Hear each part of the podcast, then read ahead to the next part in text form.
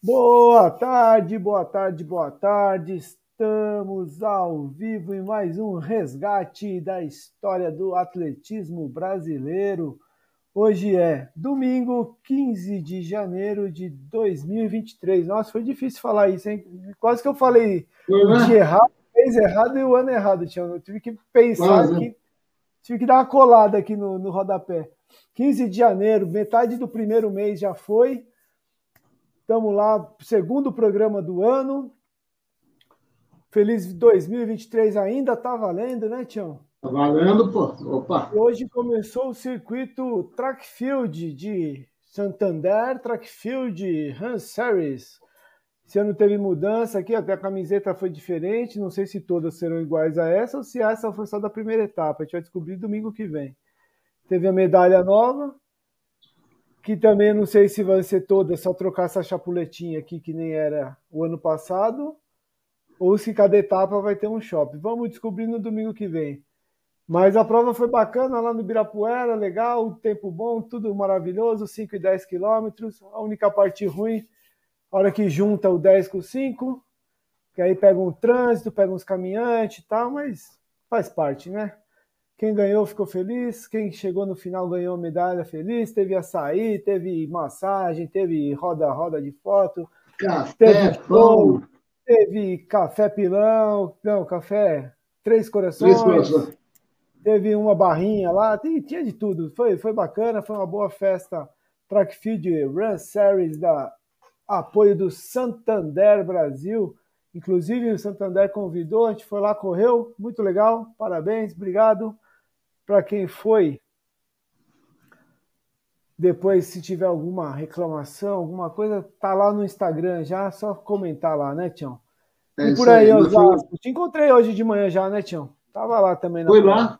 Gostei legal, montar um shopping na, no obelisco. No meio, do, né? no meio do obelisco, né? No meio da grama, ficou legal pra caramba. Cortaram o cabelo tá, da grama é. para fazer arena, né? Ficou bonito lá, ficou bom. Estava até comentando, hoje nem compensa mais montar assessoria nessas corridas, né, cara? Tem tudo. Tem tudo. Tem café, tem, tem pão, tem comida, tem massagem, tem tudo lá no pacote da inscrição, cara. É. E, e, e, e quando é no shopping, e quando é no shopping ainda tem um banheiro cheiroso. E o tem estacionamento. É, essa daí só não tem o estacionamento e o banheiro cheiroso, mas tem a loja lá perto. Não, e o, show musical, enquanto você aguarda, super legal pra caramba. Então... Bacana, né? Ah, muito bom, foi muito legal. Muito legal. Muito bom, muito bom. Vamos ver, o pessoal tá chegando. Ó, hoje estamos num horário diferente, ó, o Recófica já tá por aqui. Grande, cheguei, tamo junto. Salve, Recófica. Orsat, boa tarde, amigos. Boa tarde, Orsat. Hoje a gente está num horário mais cedo aqui, porque o nosso convidado vai ter compromisso depois, mas ele abriu essa é, sessão para a gente, né, Tião? Então, é muito claro. legal. Então, daqui a pouco, mas o compromisso dele é só às seis e meia. Então, a gente, até às seis horas a gente está tranquilo aqui. Vamos duas horinhas de papo com o João Senna. E tem história, hein, Tião? Acho que vai ficar, vai ficar devendo, vai ter que fazer um programa extra depois. Ah, o João Senna, o Senna, né? Filme de Senna, o Senna é fantástico. Caramba vários os grandes atletas do Brasil passou pelo é assim, a gente, a gente né, fala, a gente está no centésimo, décimo quinto programa. Aí a gente fala assim, pô, a maioria é de Brasília. Aí você pensa assim, pô, a maioria é de Brasília, a maioria passou pelo Sena. Maioria, Ó, tá passando um avião aí perto da sua casa, então. Tá. Ele tá dando uma besoiada na chuva que tá chegando ali. Tá, mas a, a, maioria passou pelo Senna. Impressionante. É, é, muito doido isso aí, né? A gente vai conhecer essa história toda ah, agora. Vamos, vamos você vem assim lá do começo com a Carmen, Solange. Aí se você ele vai, ele vai contar, vamos, vamos testar Caio, a memória. Filho, nossa, é muita gente. Vamos testar a memória dele, né, Tião? Vamos ver se ele lembra o nome de todo ah. esse monte de campeão, tudo atleta olímpico, tudo medalhista, tudo campeão pan-americano, sul-americano, brasileiro. Todas, todas, as conquistas ele conseguiu. Ele conseguiu e está conseguindo mais ainda. E continua, né? E o, continua, o, o continua. melhor da marcha, o melhor. Vamos chamar ele aqui. Então ele vai contar para gente como é que é essa história aqui? Cadê o nosso convidado? João Sena Bonfim. Boa tarde, João. Ou não, melhor, boa tarde, Sena, né? Que senão fala João, é capaz de você nem me responder. boa tarde. Isso é verdade. É um prazer, é um prazer enorme estar com vocês aí. É. Nós que agradecemos a sua participação, mais que é, especial. A, a, minha mãe me chamava de João Evangelista, né, e eu não gostava. o evangelista era muito grande. Aí eu cheguei na escola e tinha um Bonfim, né? Eu queria meu nome de guerra Bonfim, que é a família Bonfim, muito tradicional, aquele negócio todo. E no exército, é, o, o comandante lá falou: qual o nome de guerra que você quer? Digo, ou Senna ou Bonfim, nome pequeno. Aí ele disse: tá bom. Anotou ali, no outro dia fui receber o, o uniforme, estava lá o nome de guerra: Evangelista.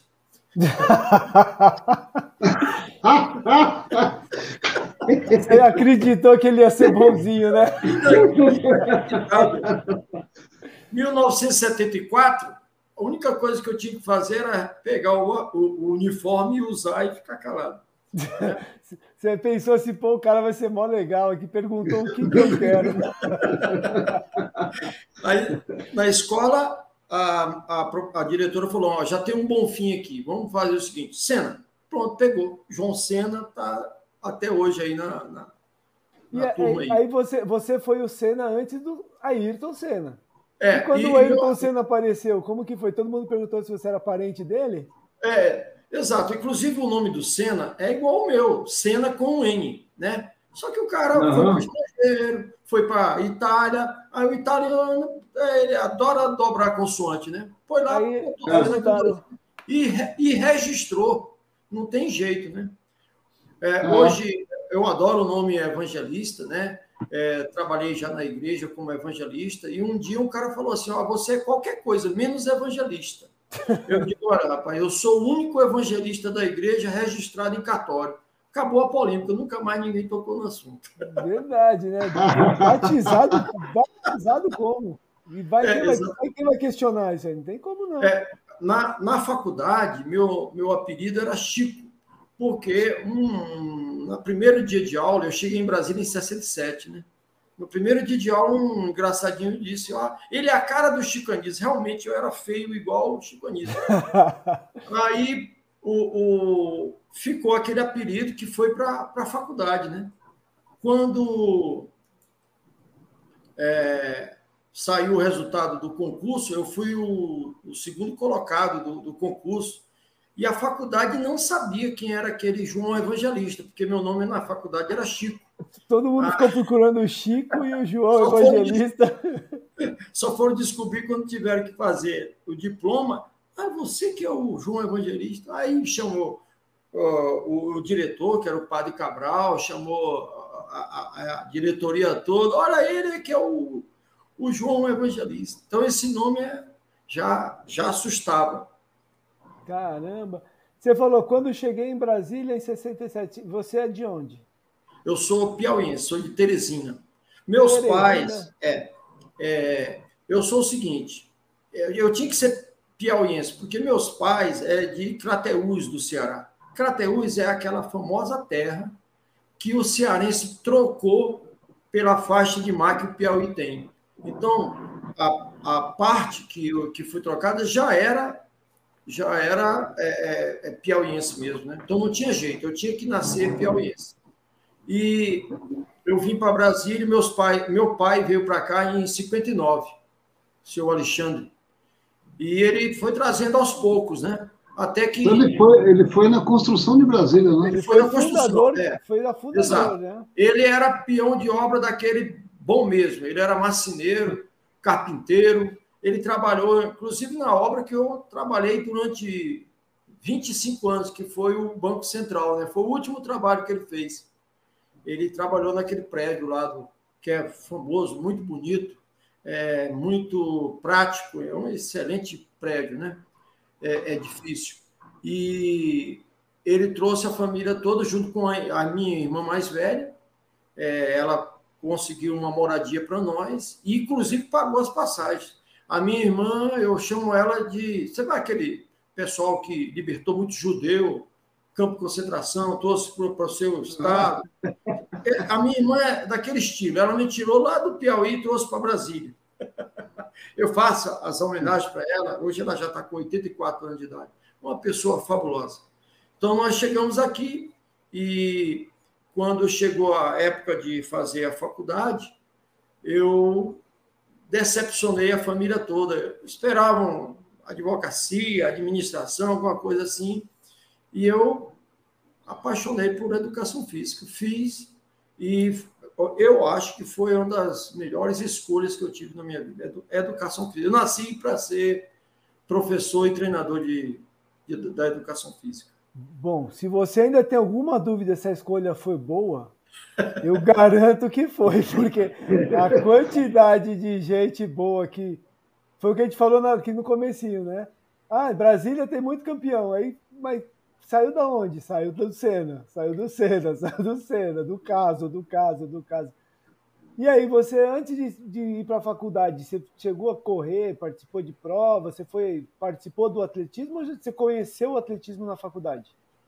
Eu, eu assim, se for falar minha, minha identidade com a educação, com o atletismo, na realidade começou em 1973. Na, chegou na escola, aqui na nossa escola, um comandante, um, é, um major, major justo, e era realmente um cara muito justo, era sensacional.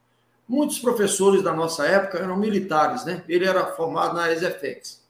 E o cara, ele, ele era diferente, ele não dava bola para gente. Era muita ginástica e atletismo atletismo, um dia eu discuti com ele lá, não, professor, pelo amor de Deus, qualquer coisa, menos atletismo. Aí ele falou, tá bom, em sua homenagem, vamos fazer um teste de Cooper hoje. Aí fizemos o teste de Cooper, eu fui o segundo colocado. Aí ele falou assim, ó, oh, cara, por ironia do destino, tu só gosta de bola, mas tu é um atleta, se você, se você treinar. Aí, no, no outro ano, eu fui para o Exército ele era comandante da, do, do quartel Polícia do Exército, a PE de Brasília, a terceira companhia. Adivinha qual a companhia que eu fui? Para a companhia dele. Foi Só que encontrar com ele. É, era uma, era uma, era é uma bateria lá que o, os soldados de Brasília não entravam para praticar esporte. Quem entrava era só o pessoal do Paraná e de Santa Catarina, eram todos altos, né, fortes. E eles pegavam aqueles caras para fazer o, o, esporte dele. Tinha um campeonato lá. E ele é, um dia pediu para. Ah, faz um teste aí com os contingentes. Rapaz, eu, eu consegui ganhar não somente de Brasília, como a da turma do, dos Catarina. Aí eu fui o primeiro contingente, que chama assim, pessoal de Brasília, a participar da equipe. E nós fomos campeões. E ficou aquela coisa de que eu, poxa, se eu treinar, eu acho que eu vou melhorar. É, em 76 eu entrei na faculdade. É, eu saí em 75 da, da, do Exército. Em 76 eu entrei na faculdade Dom Bosco. E na faculdade Dom Bosco, é que a gente fala da, da, do evangélico, né? Se converteu. Aí eu me converti ao atletismo. Porque os professores da faculdade só tinha craque, professor Mário Ribeiro Cantarino, professor João de Oliveira, a, a Terezinha Toffoli, né, a Teia, então, a, o Mingo, ainda tinha o Ari Facen, que era o padrinho de todo, o Ari Facen foi quarto colocado na Olimpíada. Aí aquilo ali trouxe a, aquela vontade de fazer o atletismo mesmo. E o professor Mário Cantarino, é, era espécie de um auxiliar do professor Luiz Alberto. Então, eu, no início da carreira, treinava ali com o professor Catarina e ele estava junto com quem? Com o Joaquim Cruz. A gente já fez amizade com o Joaquim Cruz quando ele tinha 16, 17 anos de idade, por causa do professor Cantarino. Então, eu cresci numa, num ambiente só de craques, que todos eles eram excelentes treinadores e cada um tinha uma qualidade. E eu fui peguei a qualidade de cada um na, na questão do treinador. A minha formação do treinador é, começou aí, com a, na faculdade. E é, eu. Sobradinho não tem pista, né? Então, eu fiz. É, fazia subida. Comecei a fazer subidas e teve um cross country de, de Brasília, uma volta dentro da UNB. Eu saí e já levei a bronca, né? Saí na frente e eu falei, professor, eu estou muito bem. Ele falou, mas você está 500 metros na frente dos, dos caras. Quer dizer, tinha alguma coisa errada, né? Mas nessa coisa, como eu não era o favorito, os motoqueiros não me seguiram. Eu acabei me perdendo dentro do cerrado. Com isso, eu perdi a colocação, porque no final os caras me encontraram, mas eu fui o segundo, perdi por um, um, uma cabeçada ali da, da, final. E o professor foi procurar me saber o que, que você andou fazendo, né? Você qual era a preocupação dele? Eu, eu falei, eu estou fazendo muita subida. Aí ele falou, olha, cuidado, que subida é melhor só até 150 metros. Só que quem conhece Sobradinho, nós temos 50 metros, 100, 200, 500, 1.000, 2.000 e até 5 mil metros de, de subida.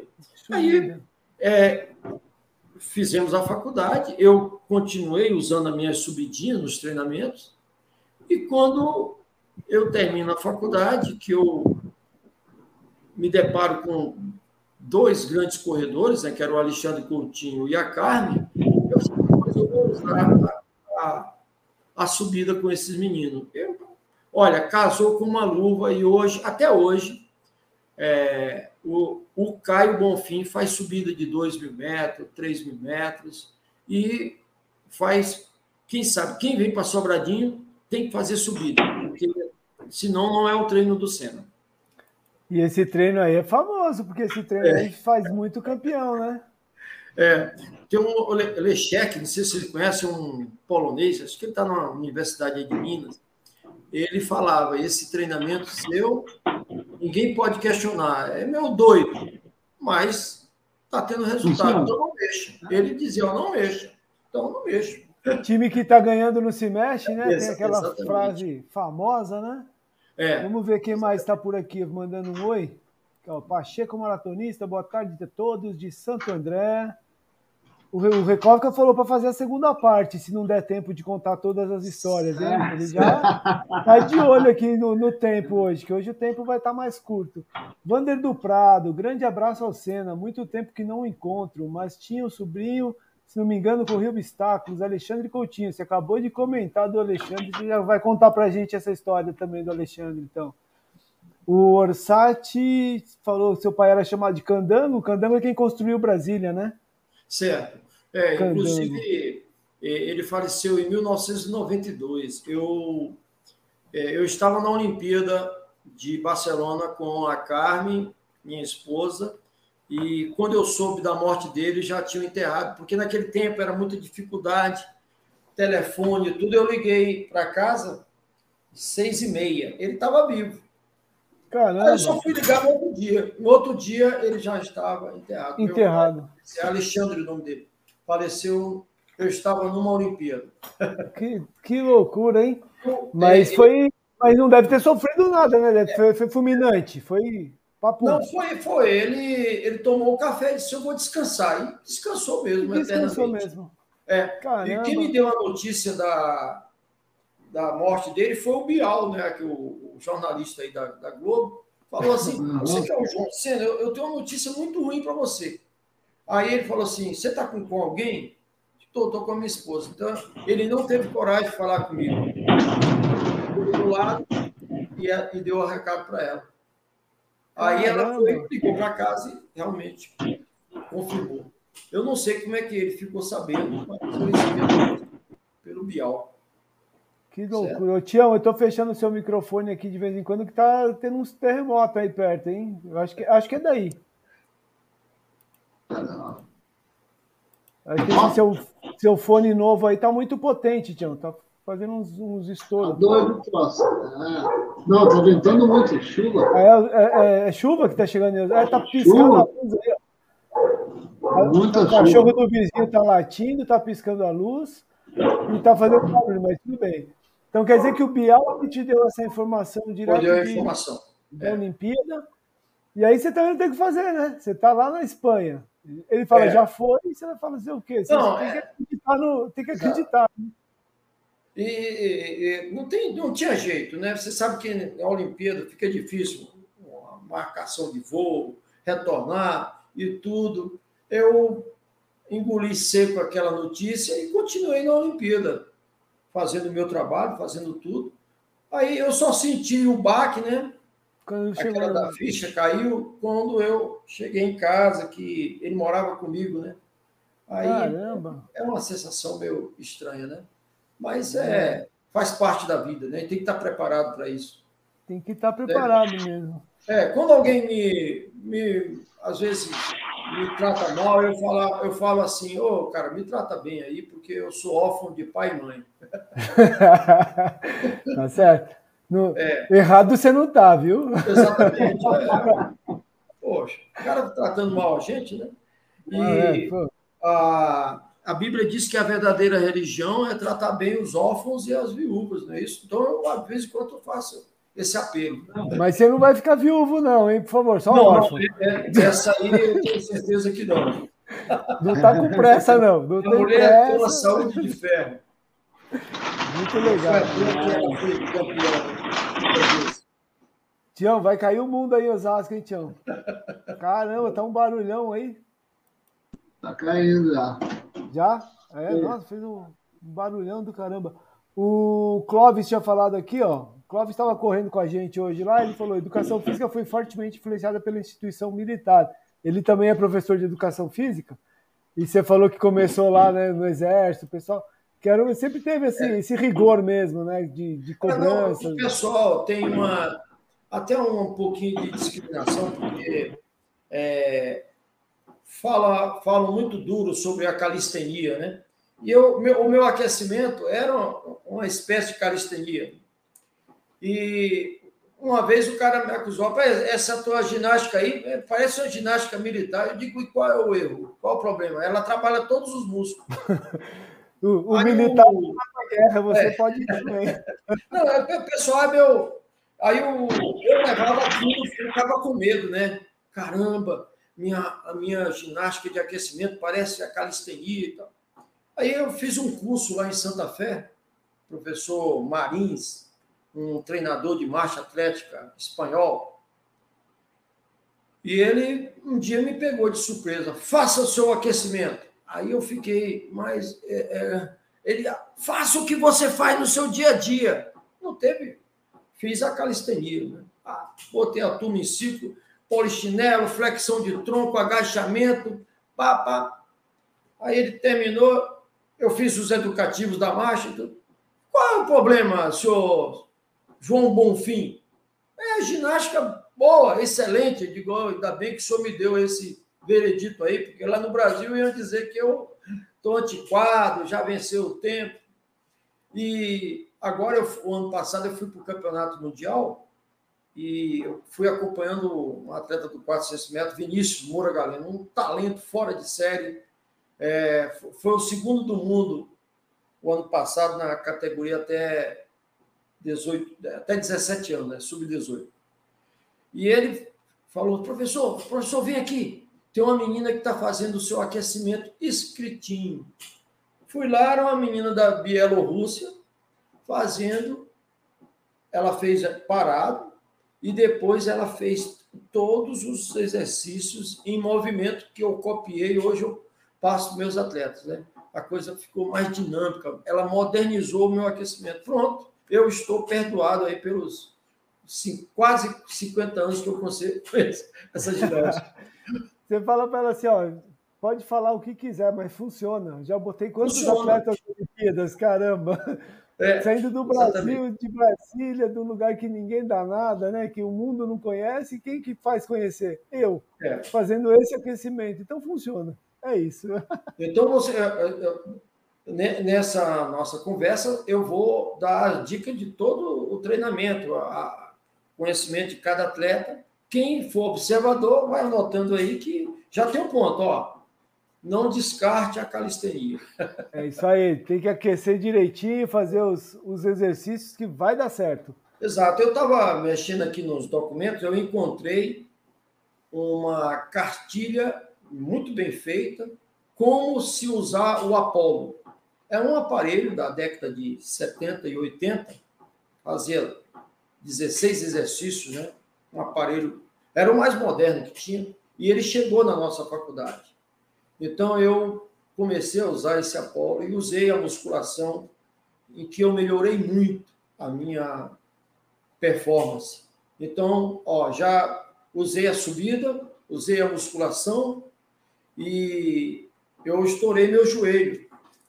Em 1979 eu estourei o joelho, igual o, o, o jogador de futebol. Foi o cruzado, foi ligamento lateral, medial, foi menisco, arrebentou tudo. Fiz a cirurgia e fiz uma excelente recuperação. É... Quando eu estava perto de terminar o tratamento, o, o médico mandou fazer, faça musculação, faça com gosto mesmo. Aí eu fiz, melhorei muito. Quando eu voltei para. Ele me deu permissão, agora você corre. Eu tinha um percurso que eu fazia em 25 minutos, 40 segundos. Então, eu passei seis meses sem correr. Eu fui fazer a corrida, fiz em 23 e 40. Eu melhorei dois minutos parado, sem correr. Eu digo, rapaz, um dia que que, que aconteceu? Quebrado ainda. Você tinha quebrado que que é? Não é possível. O percurso está lá, está igualzinho. É claro que eu estou mais forte, estou mais experiente. Aí eu descobri, foi a musculação. Ah, rapaz, quando eu peguei os meus atletas, então eu coloquei a corrida, a subida e a musculação. É, podia, poderia ter outros treinadores fazendo isso, mas eu, muitas vezes, quando a Carmen dizia assim, eu faço musculação, eu corro subida, eu faço areia, a gente ia para Natal para fazer as dunas lá de Natal. O pessoal Olha, fala, isso é uma coisa de louco, isso não existe. Mas com a Carmen, né, eu tenho o, o orgulho e o prazer de dizer que eu, nós batemos juntos, né, com esse treinamento, 26 recordes é, sul-americano. É, a, a, primeira corrida da Carmen, 10 mil metros, 1985, foi lá na pista do Ibirapuera.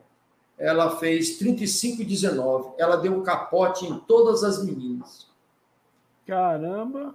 Né? E ó, estavam todas as corredoras mais famosas que estavam aí. Só não estava a, a Jorilda, que a Jorilda tinha tido um problema, não foi mais. As que estavam lá levaram uma volta da, da carne.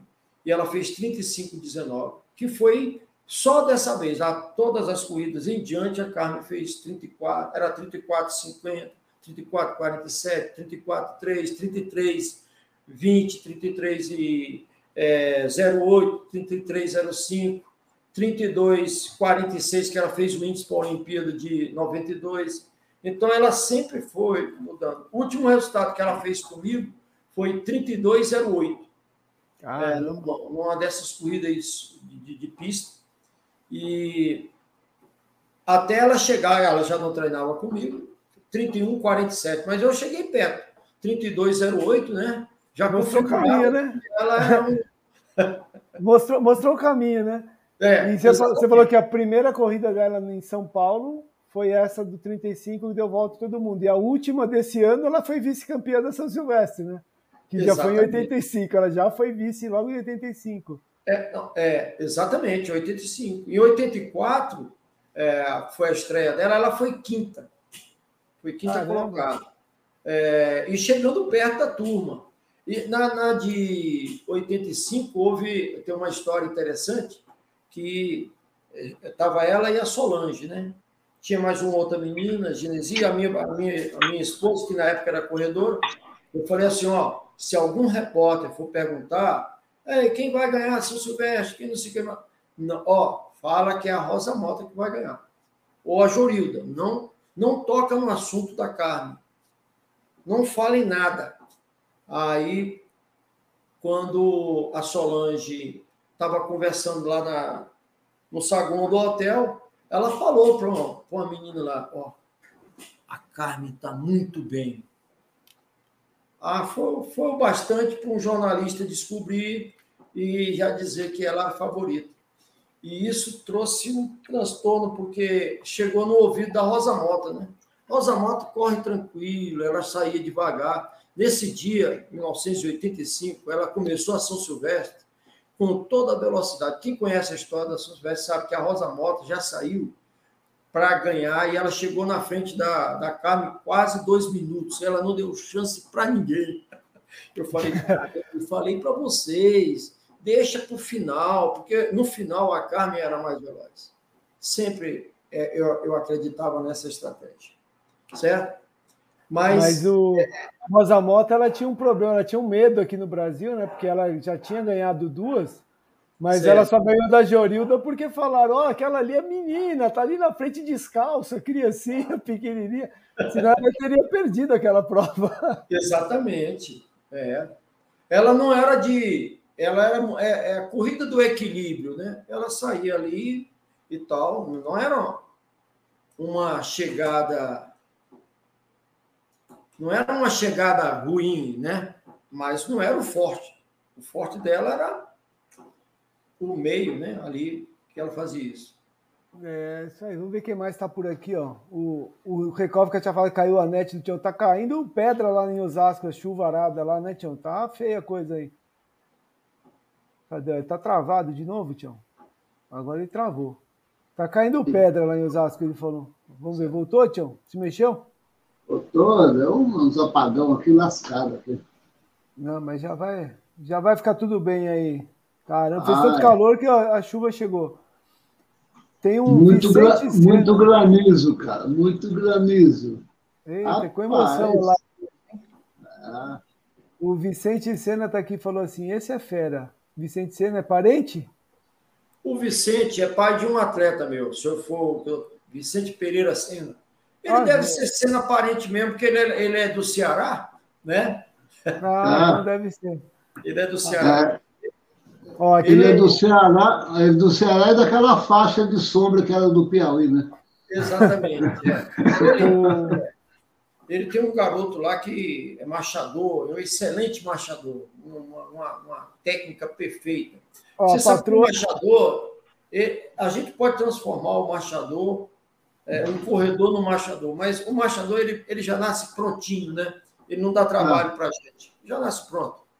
É, e esse menino dele tem uma técnica muito boa, é, é, é só treinar e, é, e fazer os, os, longão, os longão que precisa fazer. Ele é novo, é de 2005, mas já é, já é medalhista em sul-americano.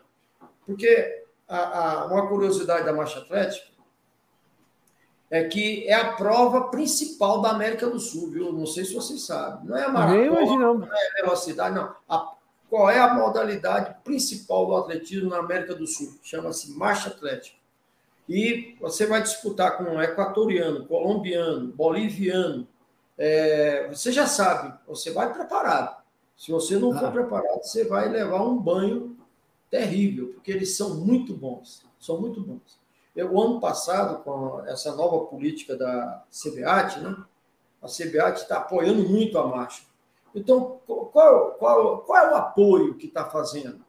Olha, é o seguinte: se eu levar dois atletas para um campeonato sul-americano, é, a Colômbia vai levar 20. A, é, o Equador vai levar 15. Todos levam o máximo que pode. E, e nós começamos a fazer o mesmo. Nós estamos levando muita gente e o ano passado nós fomos campeões em todos os níveis, campeão sul-americano. Né? É, graças a Deus, nós temos um, o puxa-ponto, né, que é o Caio, ah, temos a menina Viviane Lira, temos a Érica, quando ela está, ela está, porque ela, agora ela está se recuperando, que ela ganhou o neném, e, e temos a meninada nova que está chegando junto, muito bom. Nós temos um garoto agora que foi décimo colocado no campeonato mundial. Antigamente, ser o décimo campeonato mundial era muito difícil. Então, nós estamos chegando. a, a, aos pouquinhos aí. E é uma prova fácil de fazer, não é muito cara, é igual a corrida, né? Então, colocou o ah. tênis e vai embora. Mas tem que acertar acho... o passo lá, que não pode tirar o pé do chão, os dois, né? É, exato, é. é, é, é o, a marcha atlética, é, na realidade, é, ela é muito técnica, né? Então, se você uhum. observar isso aí, e nós já estamos pegando o macete da, da coisa, né? Nós vamos dar muito trabalho, na, não somente no cenário sul-americano, mas no cenário mundial. Já, já está bem encaminhado, né? Certo. E, e, isso tudo é massificação. É, exatamente. Fez massificação, vem atleta, com certeza vem. É, esse, esse, o Vicente, ele é pai do Emanuel de Sena, é, é da cidade aqui, são duas cidades juntinhas, Itapuã e Paranoá. Lá é o celeiro de grandes campeões da marcha atlética, né? comandado lá pelo um colega nosso, muito bom, é, chamado Gilvan Santos, e ele comanda a meninada, e todos lá gostam da marcha atlética, e eu garanto que esse trabalho deles lá, que hoje está maior do que o de Sobradinho, vai trazer muitos atletas pra, para o Brasil. Porque é assim, nós temos que continuar o trabalho e abrir novas áreas. Ó, ó, a marcha atlética não tem no Goiás, não tem no, nenhum dos do Mato Grosso, não tem em Tocantins, não tem nenhum lugar do norte. Então, nenhum lugar do norte uma, tem Pernambuco, o, o, Nordeste todo pratica a marcha atlética, certo? E, e a parte do ó, Espírito Santo, eu nunca, nunca conheci nenhum marchador do Espírito Santo. E tem agora Paraná, Santa Catarina, Rio Grande do Sul, são grandes formadores de marchadores. E São Paulo, São Paulo é, é, já foi o celeiro da marcha atlética, mas está meio parado. No dia que eles começarem de novo, porque o Paulista é o seguinte, ele não gosta de entrar para perder, né? Eles são é muito bons. Se é para entrar, vão fazer o melhor que tem no atletismo, que é disputar. Isso é muito bom. É, então, e como tudo, a quantidade gera qualidade, né? A hora que Exatamente. tiver bastante gente praticando, a qualidade aparece. Falar Sim. em qualidade, olha essa aqui que está mandando um parabéns pro professor aqui, ó. Ronaldo da Costa, seu, tá seu vizinho aí em Brasília aí. É, Parabéns, professor Senna, nossa inspiração. Aqui. Desejo muita saúde para toda a família e amigos. Olha lá, grande Ronaldo. É, o Ronaldo é fora de série. É... vai ter. A gente pode encontrar com o Senna em julho na maratona do Ronaldo, que vai ser em Brasília. Ó, oh, estaremos ah. lá. Vai estar tá pertinho, pelo menos. Já, já chegamos mais perto, né, Tião? Se a gente for até Brasília ah, para a maratona do Ronaldo. Até Brasília, dá já um tá lado de 30 quilômetros para frente. É. É, Mais 30 tá quilômetros chegou no Sobradinho. Vai ser em então, julho, quem não sabe ainda já fica de olho, já tá, as inscrições estão abertas, é em julho, acho que é 29 ou 30, eu sempre confundo, é o último domingo do mês de julho. Voltando lá ao início lá do Alexandre, né? Como é que eu comecei o, o atletismo, é, foi um sobrinho meu que me, me colocou, disse, Alexandre Coutinho, é, Alexandre César Bonfim Coutinho. E o Alexandre queria ser um corredor, porque o pai não deixava ele jogar futebol. Então, time, coloca na corrida. E o professor de judô falou: Ó, oh, Senna, esse cara, ele ganha de todos os meninos do judô. Aí eu comecei a treinar o Alexandre. Mas com o pé atrás, eu não queria me envolver com o negócio de corrida, eu era funcionário do Banco Central. Mas aí a mãe dele, a minha irmã, me pediu para treiná-lo. E eu fui querendo fugir da. Da raia? Responsabilidade, levei ele para o, o CIEF, que era o nosso centro de excelência, né? Naquela época, Brasília era a época das vacas gordas. Né? Nós tínhamos aqui os nossos jogos escolares, tinha três séries de 3 mil com praticamente 20 meninos. Hoje, para a gente reunir 20 meninos numa corrida de 3 mil metros é muito difícil. E é, tinha 12 séries na corrida de 100 metros, era uma loucura. Os jogos eram divididos em três dias e com muita dificuldade para realizar com tanta escola, com tanto menino. E o Alexandre é, fez os testes lá e ele não foi aprovado, né? Ficar entre os 10, mais ou menos. Ele não conseguiu ficar entre os 10. Porque a turma que fez o teste, fez o teste muito voltado para a velocidade. O cara era fundista. Né?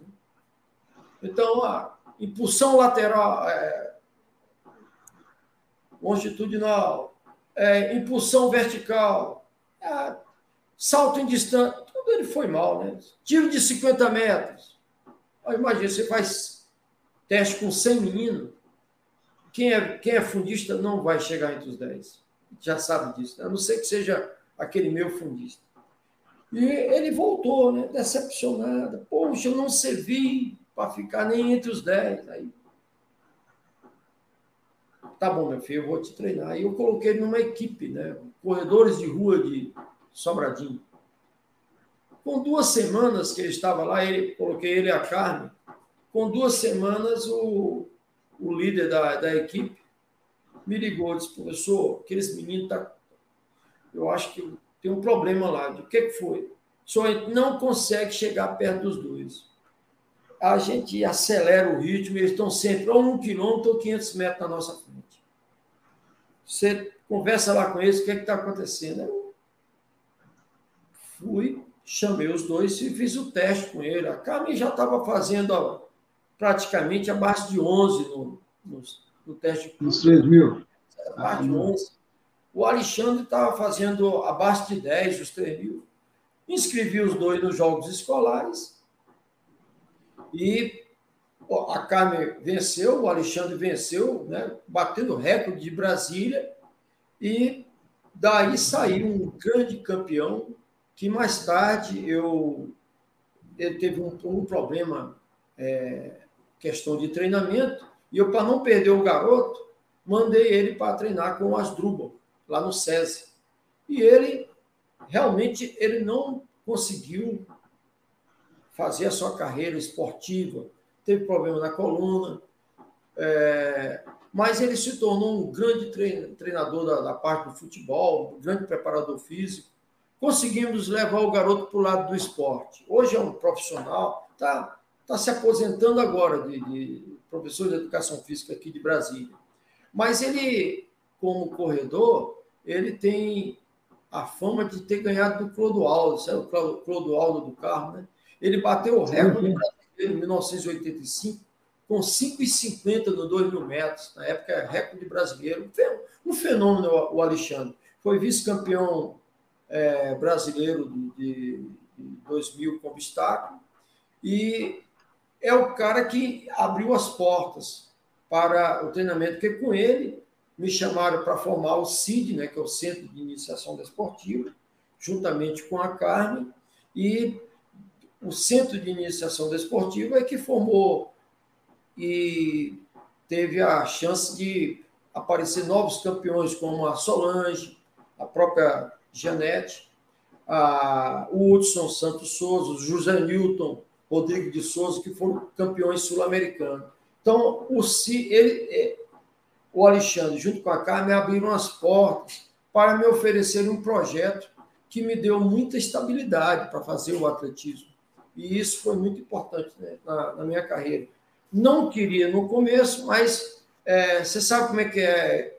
Depois que você entra e tenta sair e não consegue mais, foi o que aconteceu comigo no atletismo. E aí esse CID foi o que virou o caso. Foi. E aí esse caso todo que a gente está ouvindo aqui começou então com a Carmen e com o Alexandre. Exatamente. Ele, ele, o, o, caso foi fundado em 1990 exatamente por causa da carne. Né? A Fundação do Banco Brasil pediu para eu procurar um clube, não conseguimos o clube, fundamos o nosso aqui de Sobradinho. Foi assim que fundou o caso. E antes do caso, a gente competia pelo Sobradinho Esporte Clube, mas era um problema, eles só pensavam no futebol, não tinha diretoria de atletismo, havia muita dificuldade. Em 1990, Sobradinho estava na fase ruim, estava na segunda divisão. Eles nem quiseram pensar em fazer o atletismo. Aí nós tivemos que fundar o caso.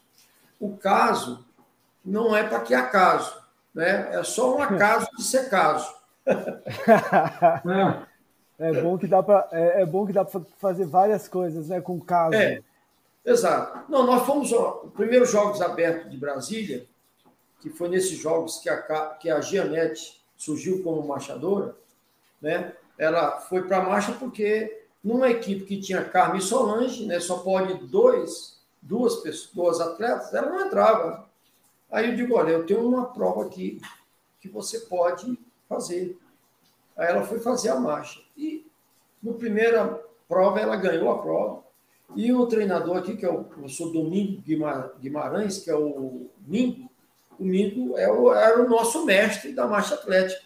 E ele falou para ela: olha, se você investir, você vai ser uma grande marchadora. E ela acreditou.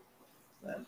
É, ela, quando ela resolveu fazer a marcha, em seis meses, ela se tornou recordista brasileira.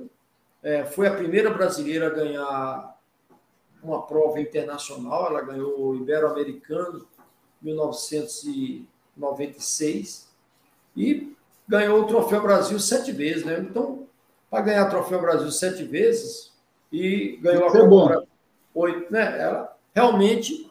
É, mas o, o, engraçado é que ela não conseguiu participar, né? Que é a grande mágoa dela. Ela não foi para nenhuma Olimpíada e nem para nenhum Pan-Americano. Mas por quê? Porque os índices eram muito pesados.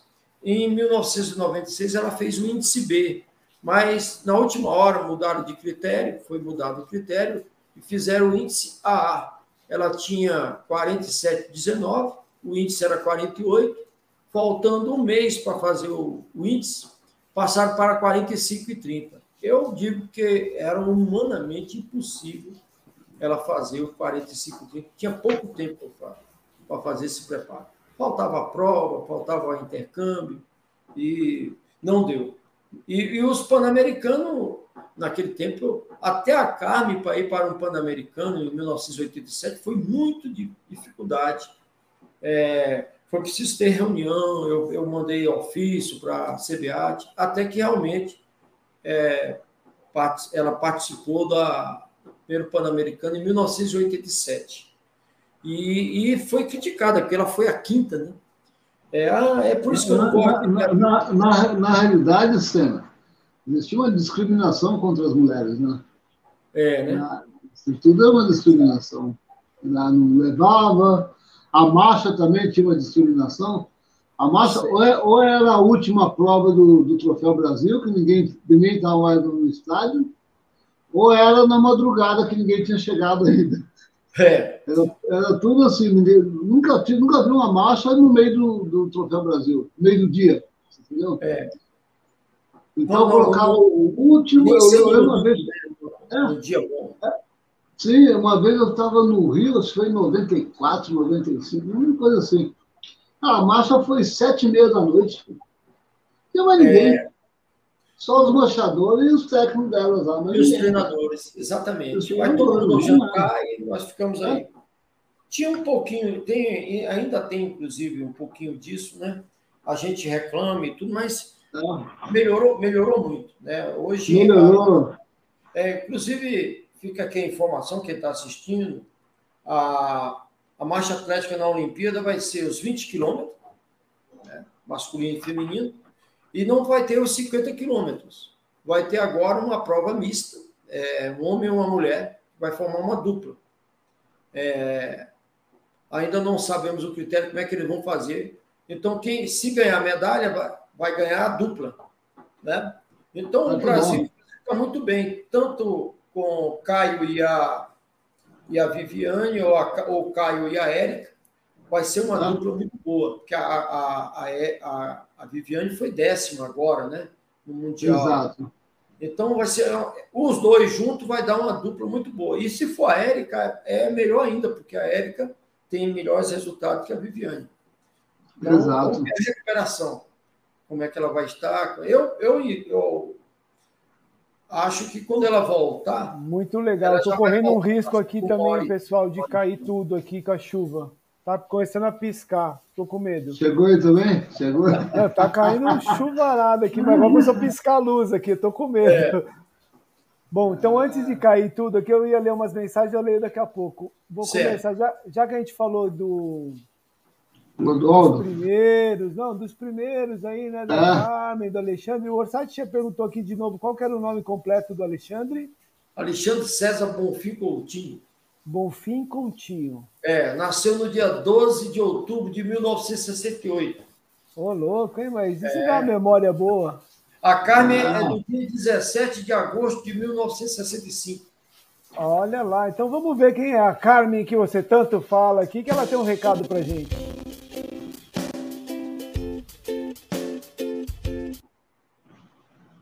Me pediram para falar um pouquinho sobre o Senna. Quem é o Senna? Quem foi o Senna na minha vida? Ah, o Senna foi tudo. Essa paixão pelo esporte, essa paixão pelo atletismo, esse jeito assim de ver com alegria até hoje o que o esporte tem como ferramenta transformadora. Todo o cuidado para poder fazer da vida daquelas pessoas Pessoas como eu fazia a diferença, essa sensibilidade só o Senna mesmo para ter. E o, o, interessante que eu acho que é bom frisar também, que homem inteligente, inteligente para se discutir qualquer coisa. Hoje eu tenho mais entendimento da política, mas até sobre isso ele tinha um feeling, tato, conhecimento. Lembro quando falávamos sobre política, ele sabia cada detalhe. Por que Stalin ficou no poder? Deixaram ele entrar. Deixaram uma pessoa entrar. Isso já, já era encantada pelo o, o treinador, já era encantada pelo cristão. E ainda assim, e me encantei pelo Senna com seu viés político e muita sabedoria. Senna nos ajudou muito ajudou o atletismo da nossa cidade, ajudou o atletismo do Brasil, ajudou o atletismo do mundo. Quero muito, muito dizer o quanto admiro esse homem. Quando eu vejo ainda na rua, né, ali acompanhando seus atletas, eu o vejo como um jovem. Aquele jovem de poucos anos, recém-formado, quase casado. Era uma coisa assim, parecendo uma pessoa é, que só seria uma paixão logo ia passar. Eu ainda vejo esse garoto na rua, ofertando água, água para os seus atletas, ofertando ali água para os machadores, para os corredores. E outro dia até minha irmã falou, Sena, e o povo da terceira idade? A Cleide agora virou uma corredora da terceira idade, como eu vou virar, se Deus quiser, um dia. E ele falou: tem um projeto, eu tenho um projeto até para vocês. Olha, é um apaixonado. O vi várias vezes buscando apoio e sendo humilhado, porque quem não entende da importância do esporte é, e vive nos seus gabinetes não sabe o que é abnegação para buscar recursos para manter jovens ali envolvidos e que suas mentes fiquem distantes das coisas e do sofrimento corriqueiro. Agradeço muito. O Sena me fez essa pessoa que sou hoje. Antes eu era assim, egoísta, pensando em mim, pensando em mais, pensando em acumular. E hoje, graças ao Sena e tudo que eu passei, me tornei uma mulher política, conhecedoras das obrigações do Estado, obrigações para que o esporte seja ofertado na escola, nessa escola onde o Sena foi me buscar, a escola que oferte educação física e para que você possa fazer o esporte que quiser, correr, nadar, coisa que a gente não encontra, não tem piscinas nas nossas escolas públicas, jogar vôlei, jogar futebol, fazer o que quiser e se o seu dom vir a florar, que você possa dizer: não sou só uma menina danada, uma menina precoce, eu sou uma atleta. E o Sena fez isso. Eu, aos 15 anos, já era mãe. E o Senna pôde dizer que a sua vida não parava por aí. Você ainda pode mais. E foi igual um namoradinho falar com meu pai que eu era um talento. Meu pai via ali, talvez, uma menina danada, mamãe aos 15, e o Senna falando: não, ela é um talento. Deixa eu treinar, deixa ela sair para treinar. E foi assim que ele fez daquela menina, mãe solteira, a melhor corredora da América do Sul, a décima atleta do mundo no Mundial em Stuttgart, a campeã de 93 do circuito americano de corrida de rua. É esse, é o Senna, uma pessoa inesquecível e extremamente importante na minha vida e na vida dos atletas que hoje estão com ele. Um abraço bem grande. Não posso deixar de esquecer que ele é o que é, porque tem uma companheira permissiva, a Gia, Janete, como nós conhecemos mais como Gia, mulher companheira, que está sempre ali do lado dele e agraciada por Deus por ter o Caio, aquele filho maravilhoso, o melhor atleta da marcha, e todos os demais. Não posso esquecer do Caio, essa pessoa que tem nos dado muita alegria, e os demais, todos os nomes que o Senna fez. Um beijo, se é para falar do Senna, então é isso que eu tenho para dizer.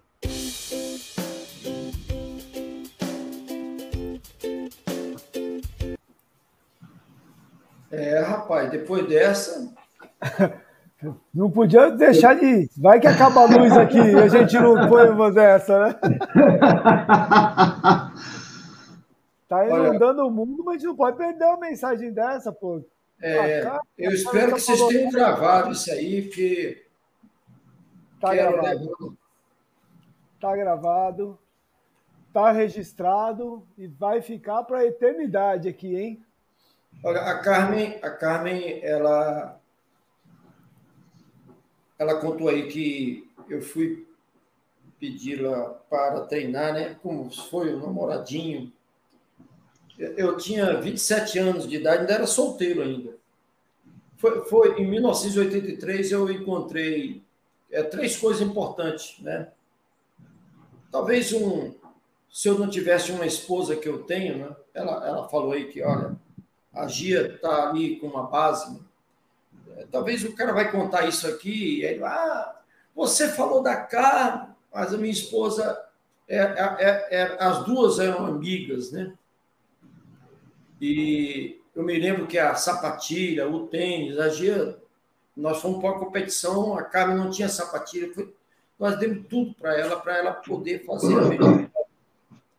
E o seu Potiguari, olha o nome do, da, da Carmen, mãe, Dona Maria, e ela tem um, um, assim, um monte de irmãos que, se eu for lembrar aqui, eu sei, estou dizendo que nós convivemos bons, bons tempos. Ah.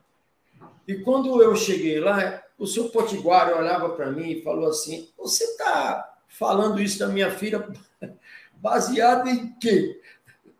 Que eu falei para ela, ela, ela, vai ser a melhor corredora do Brasil de todos os tempos ela vai ser, ela é o maior talento brasileiro. Ah, aí você vai perguntar, aí os dois vão perguntar, Sena, você fez isso baseado em quê? Pai, eu fiz baseado na fé, porque eu não tinha nem resultado, eu era um treinador ali, ó, um neófito, Como né, um convertido. Eu, ah. eu sabia que ela era fora de série, era a única coisa que eu sabia mas que ela ia chegar o que ela chegou, é, eu não sabia. Mas é o seguinte: no primeiro treino que eu fiz, eu procurei a Carmen durante quatro meses. Eu, eu fui dar aula na escola e eu cheguei, ó, que eu quero a Carmen de Oliveira. Alguém conhece? Ninguém conhecia. Eu fui na escola para saber para onde é que ela tinha ido, a escola dela anterior. Ó, ela não, não tem aqui registro nenhum para onde é que ela foi. Até que um dia um garoto falou, pessoal, eu treinei com ela, porque a Carmen entrou na corrida para se livrar de educação física. O, o, treinador falou assim: ó, se você participar do CROI de Sobradinho, eu te passo e você está livre. Ela disse: é, é hoje então, eu quero ficar livre. e ela fez, foi segunda colocada.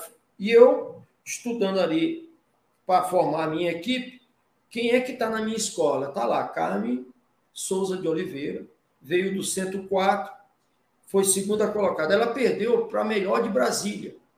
Encontrei a Débora Lino, hoje é professora da, do Colégio Militar. A Débora falou: pai, essa menina é chata, eu só pude ganhar dela no finalzinho, porque eu tive que dar um pique. Eu falei: como é que a pessoa que nunca correu corre tão bem assim?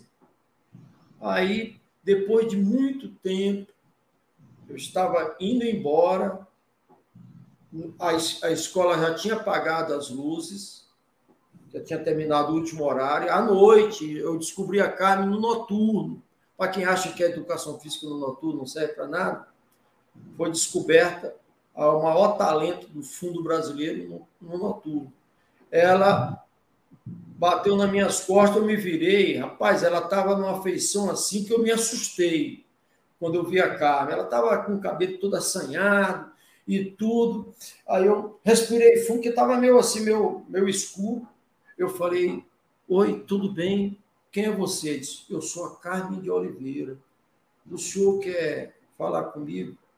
Eu falei, olha, você é uma grande corredora. Você não quer treinar comigo? Ela disse, como é que o senhor descobriu isso? Que ela é muito questionadora. Como é que você descobriu isso? Não, eu fiz aqui umas análises. Ela tinha feito uma corrida e você só perdeu para a melhor corredora de Brasília.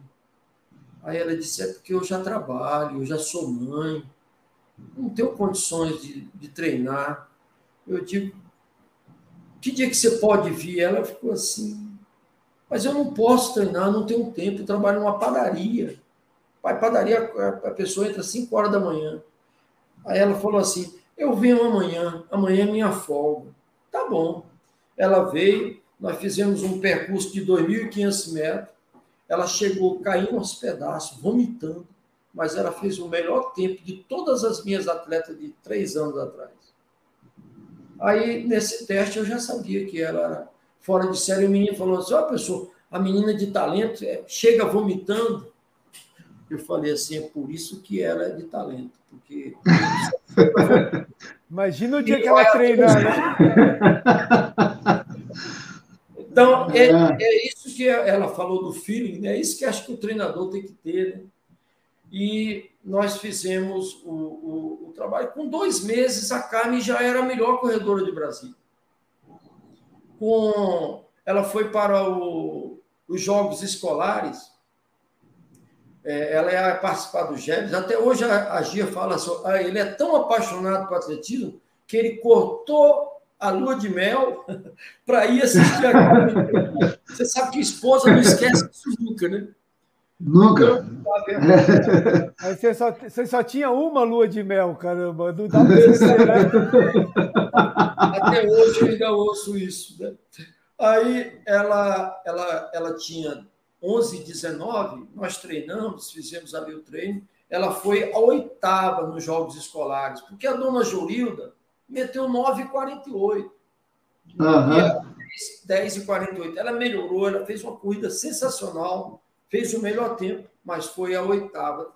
Para lhe dizer que naquele tempo era tempo das vacas gordas, não somente para Brasília, mas para o Brasil. No Brasil inteiro. Hoje, no Campeonato Brasileiro, é, vai ter uma menina que vai fazer 10 minutos, aí uma 10 e 20, outra 10 e 30, e todo mundo acima de 11. Pode olhar lá. Isso no sub-20, às vezes até mesmo no adulto. Hoje tem menina ah. que está ganhando 37, 37 nos 10 está ganhando medalha no Troféu Brasil.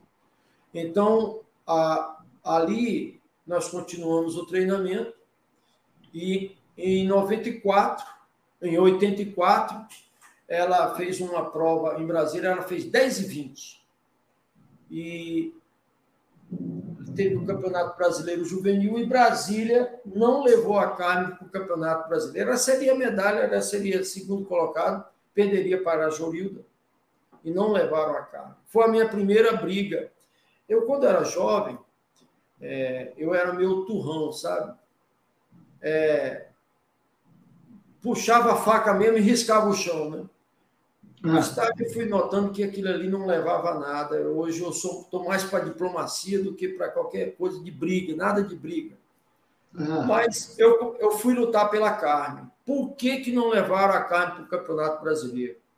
E a professora Teia, sensibilizada pela situação, porque não tinha mais jeito de levar, ela me indicou o campeonato lá no Sul, é, Campeonato Brasileiro, Troféu Brasil Juvenil de Atletismo, na, na Sojipa. Uhum. Pista de Britinha, né? Cavão, que chamava na época.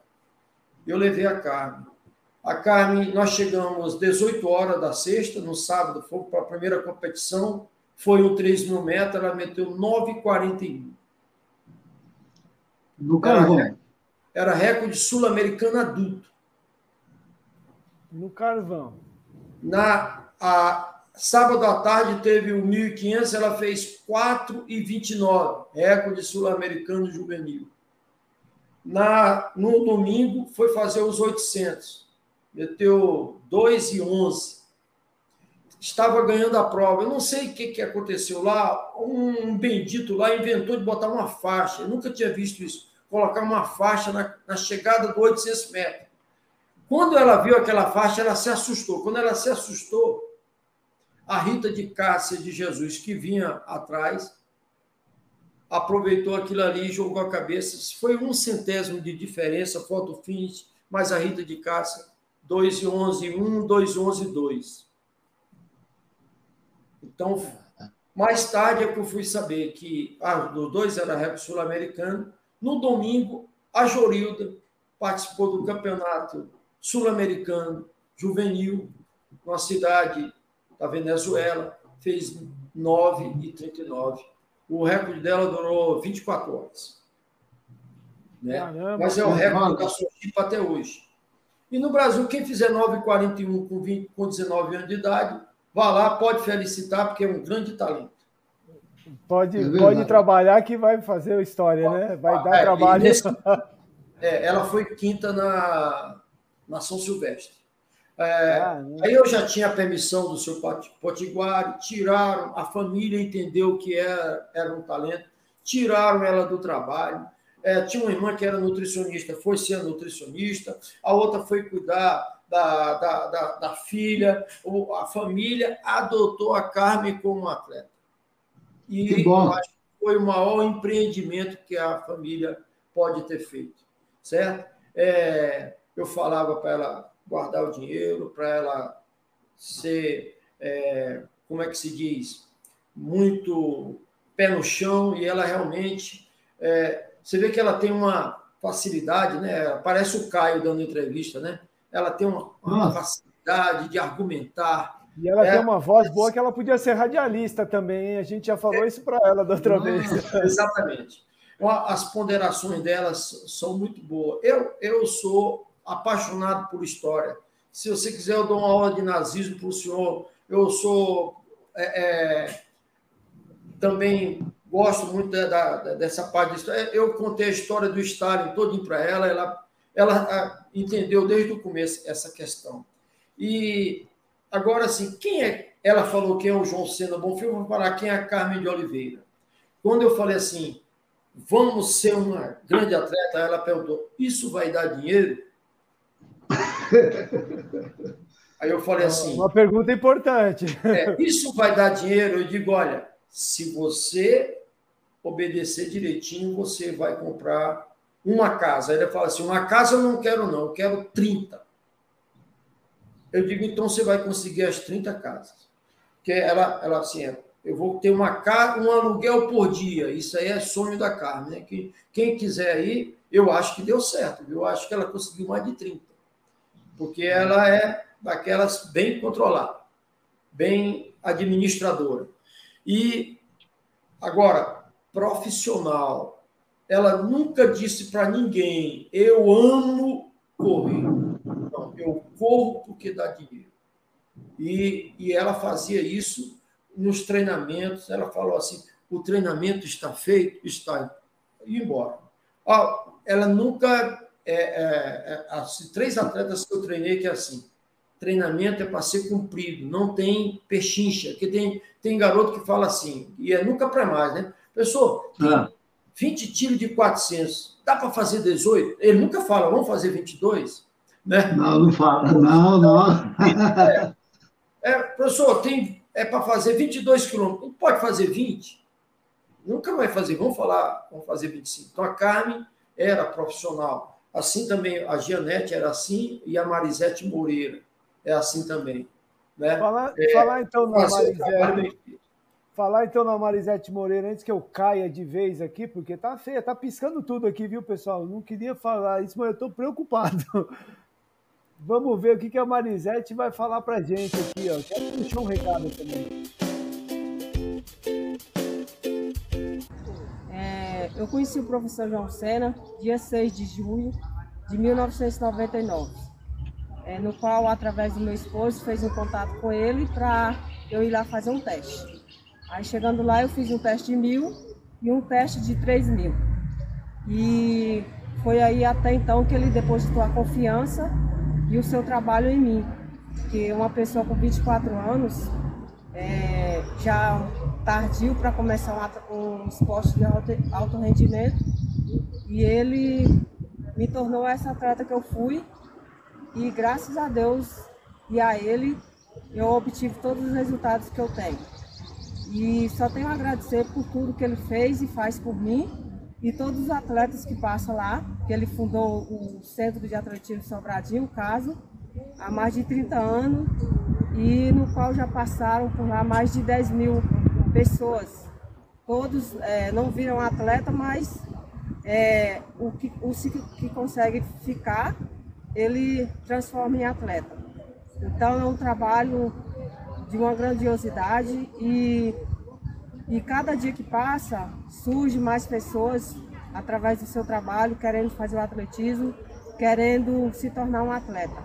Então ele tem esse dom e essa paciência para se tornar e tornou é, o profissional que ele é, um treinador é, de alto rendimento com vários atletas, não só no, na modalidade do, do, atletismo, mas também da marcha atlética, apesar que os dois fazem parte do atletismo, né? E, e outras, outros 200, 100 metros. Então, isso é, é muito bom e fazer parte da sua, da sua história. Eu fico muito grata e muito obrigada. Que Deus o proteja.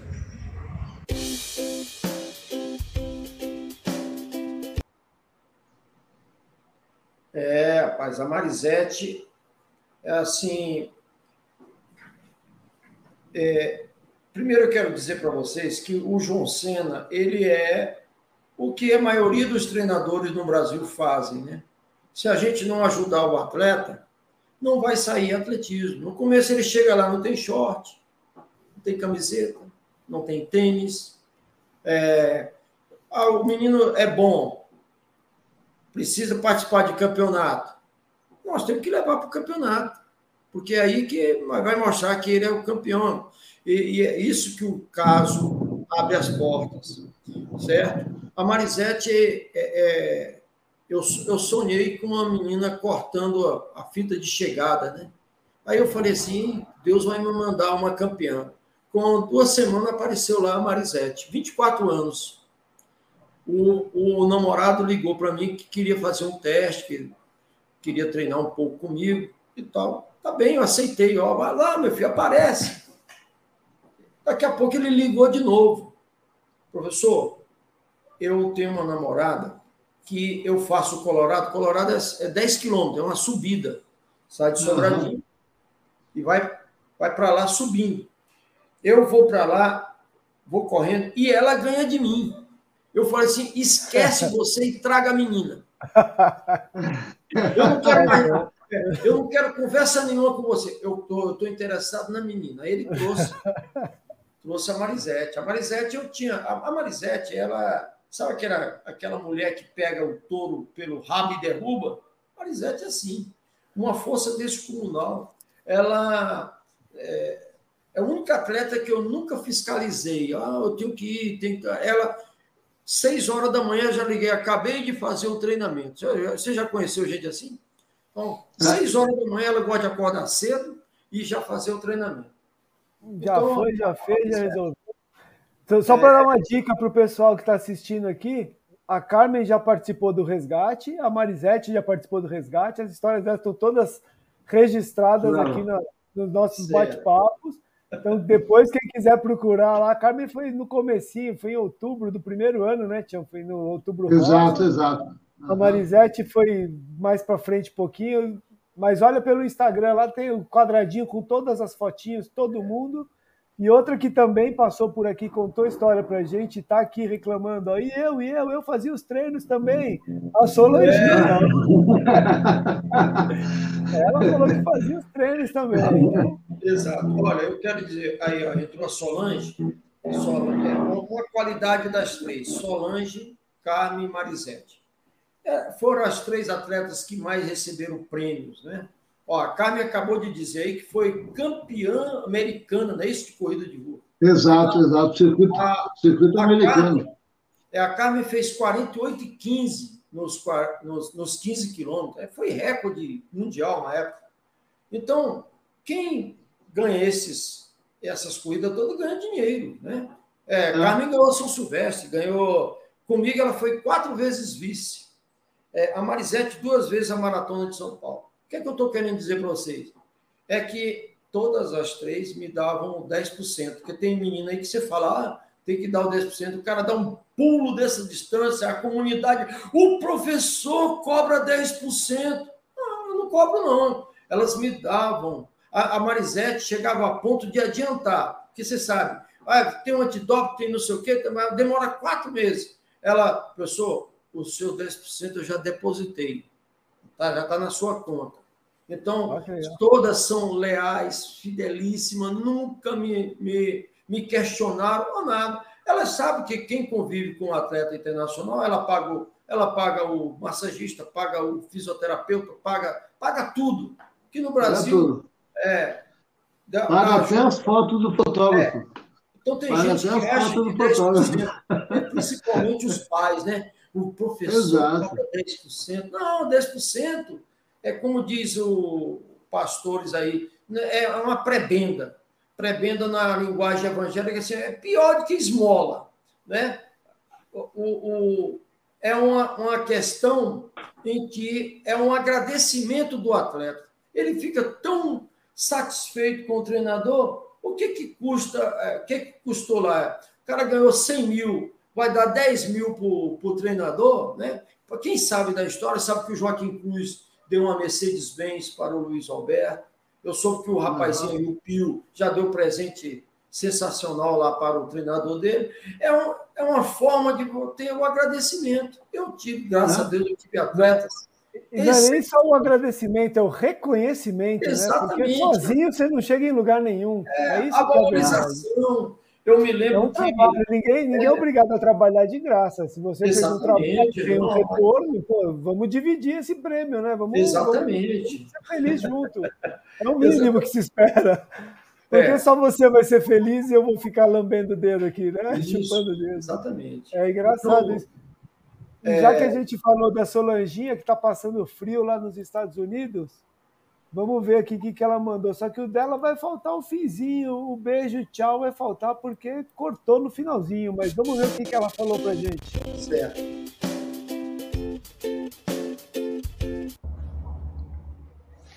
Boa tarde, Brasil. Boa tarde, Colute. Boa tarde, Tião. E boa tarde, Sena. Primeiramente, eu gostaria de agradecer ao Colucci e o Tião pela essa live maravilhosa que estão fazendo hoje, né? E pela oportunidade de que dá a nós atletas do passado, né? De a, mostrar o que fizemos, a nossa trajetória no atletismo do Brasil e mundial. E hoje vamos falar um pouco desse técnico maravilhoso que é o meu técnico Senna, que é mais do que amigo, pai, irmão, família, né? Ele e a Janete, que a Janete é o braço direito dele, que os dois fundaram esse caso com muito amor, com muito esforço e muita garra. Foi uma luta muito grande e até hoje sobrevivendo, né? E a fé que eles têm, e isso que faz eles vencer na vida. Ah, Para falar da minha carreira com o Senna, eu comecei quando eu tinha 14 anos e o Senna foi mais do que um pai para mim, foi tudo, né? Foi uma época assim que eu não, eu não acreditava muito que. Eu sabia que eu podia correr, mas eu não acreditava muito que eu poderia ser uma das melhores atletas do Brasil. E o Senna tinha sempre essa confiança e ele e a Janete, né? Quando eu não, não queria ir, para o estádio treinar, eles passavam lá em casa. O difícil era sair de casa, mas eles sempre estavam lá, me buscavam e, e era uma, assim, um, mais do que uma pessoa que eu não posso nem dizer o que eles fizeram por mim, né? Se hoje eu estou aqui nesse país, meio longe de vocês aí, mas o coração ainda está no Brasil. E eu devo a ele, né? Porque ele me ensinou muitas coisas, ele e a Janete. Ah, eu, a gente terminava de treinar e antes de ir para casa, a Janete me convidava para ir para casa deles e, e a gente é, jantava antes de deles me levarem de volta para casa. Então foi uma, uma família para mim, né? Foi não, é uma família para mim que eu vou sempre ter no meu coração. E eu vou contar a história aqui que na maioria das vezes me emociona, mas vou tentar segurar as lágrimas. Ah, quando a gente foi para o Jebs em, em 85, eu acho, e eu me classifiquei, o Senna sempre acompanhava a gente nos ônibus em tudo, né? Então ele me levou para o plano, né, para pegar o ônibus que, que iria para o Jebs. Eu acho que a gente saiu lá do CIEF e ele levou a gente lá no CF para pegar o ônibus e ele falou para mim, nunca esqueci, né, que ele falou: oh, você está treinada, você vai conseguir fazer bons resultados e com esses resultados vai abrir as portas do atletismo para você. E então eu fiquei com aquilo, né? Eu falei, a confiança que ele tinha no que eu poderia fazer foi maior do que do que os meus treinos, né? Então, isso me deu mais força e confiança em mim mesmo. E quando o ônibus estava perto de partir, ele e a Janete, né, bateram na janelinha do, do ônibus e quando eu abri a porta, eles disseram boa viagem, boa sorte e eles me deram meu primeiro tênis de corrida que coisas pequenas assim que se tornam grandes na vida da gente que a gente nunca esquece, né? O amor que eles tiveram por mim não tem o que agradecer. Falei que ia segurar as lágrimas e estou aqui. Mas é, lembranças boas, é uma pessoa muito querida a todos, né? Sempre querendo o melhor pelo atletismo, sempre querendo o melhor por cada um, nunca querendo um ser melhor do que o outro, sempre tentando trazer o melhor potencial que aquela pessoa, aquele atleta pode trazer para si mesmo e para e o atletismo, né? E para a equipe do caso, que hoje é uma equipe forte, tem um nome nacional e internacional, graças ao esforço do grupo, né? E esses atletas maravilhosos como Caio, que é o filho do Senna, que é um fenômeno na marcha atlética do Brasil, ele levou a marcha. Ele, a Janete começou primeiro, né? Que a Janete foi um fenômeno também. E, e ele levou esse nome do Brasil na marcha atlética como uma marcha mundial. E outros atletas é, das, no feminino, no masculino, o menino, eu não, não, não lembro o nome dele, mas dos 400 e tantos outros, né? Todos esses atletas que passaram como com, como atleta como Senna, como a Patrícia, né, a Sardinha, que é uma pessoa assim maravilhosa que, que se dedicou muito e fazia o peso, né? E sempre, não só no, na pista, como, como também no campo, né? A gente tinha pessoas no salto em altura, no salto em distância e no 3 mil com obstáculo, como o sobrinho dele o Alexandre. Então, a equipe foi sempre grande, sempre maravilhosa.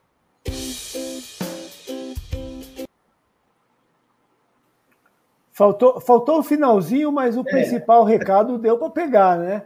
E os aviãozinhos do Tião estão passando lá também na, na, no frio da, da Solanginha.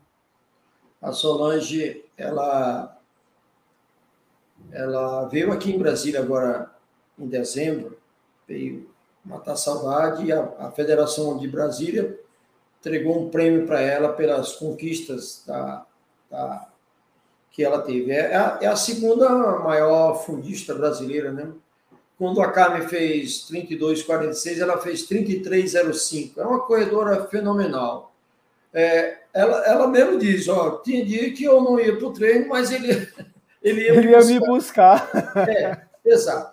É, é, esse, esse, é, é, ela é romântica, né, nesse ponto aí. Mas é assim, chegava no treino, ela treinava direitinho. Eu sabia, se eu não for buscar, ela não vem. Então a gente tinha que, que ir lá. É, são três, você colocou aí as três atletas fantásticas, né? De coisa, e junto com, com a Gia, né? Que aí elas faziam aquilo ali e a Gia fazia o treinamento de corrida. É, a Gia tinha um sonho, né? Um sonho recorrente, sonhar mesmo, de que sonhava dando autógrafo para as crianças. Aí eu falava para ela, né? Porque uma das coisas assim é a nossa sinceridade um com o outro, né? É, o pessoal pergunta como é que é nosso relacionamento, eu, te, eu digo, olha, a gente briga todos os dias. Não tem um dia que não tem uma discussão. É exatamente, às vezes, por essa paixão do, atletismo. Ela falava assim, não é possível que não vai acontecer. Eu sonho quase todo dia que eu vou dar um autógrafo para uma fila de criança. Aí eu falei assim, deve ser noutra prova, porque na corrida não vai ser. Ah, ela ficava chateada e tal. Até que aconteceu a questão da marcha atlética. Né? E quando chegou a, a, marcha atlética, ela demorou ainda, porque apaixonada pela corrida, ela foi descoberta em 91. Ela só foi fazer a marcha atlética mesmo em 95, quando eu consegui um patrocínio para ela, que foi Dr. Sérgio Coutinho, que foi uma, uma coisa de agradecimento por eu ter mandado para ele a Solange.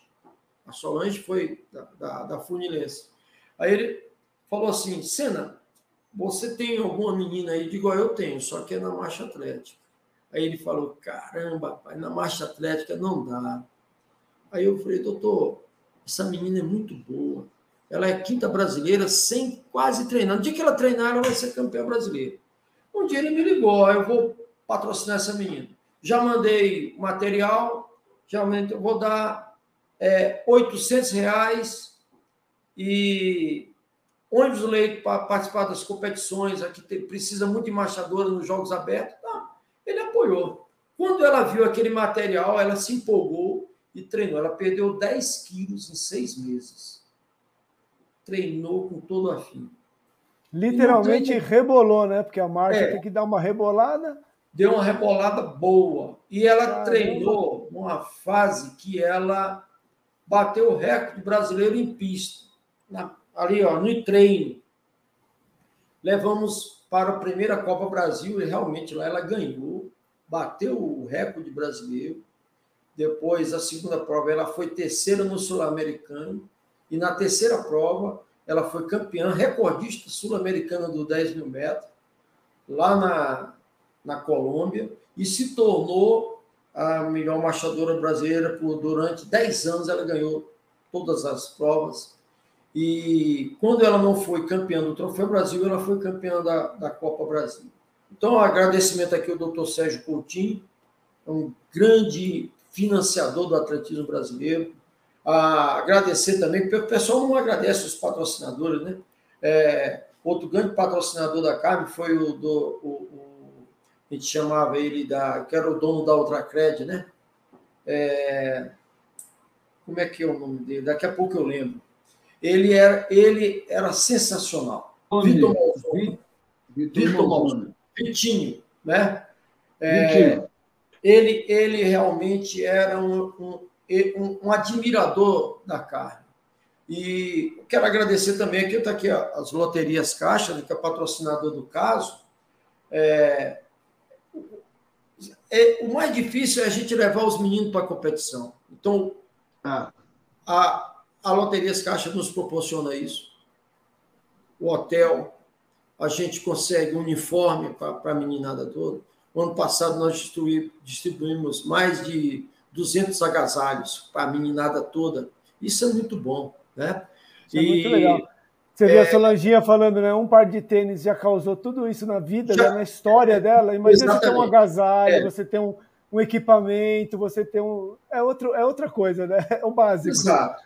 É, é diferente. Exatamente. Eu quero agradecer aqui também o, o Joaquim Cruz, né? Que, que foi ele que me indicou esse patrocínio da, da Caixa. Eu trabalhei 10 anos com, com o Joaquim Cruz é realmente um fomentador do, do atletismo brasileiro, uma pessoa fora de série. E eu estou falando de pessoas assim que é, eles, de vez em quando, o, o, ele liga, Sena, está tudo bem, você está tudo certinho, porque ele quer saber se você está trabalhando e está fazendo a prestação de conta, porque é muito importante na nossa vida é fazer a prestação de conta para saber que, que é que está saindo bem ou não está saindo bem. Bem, com a Caixa nós já estamos no oitavo ano.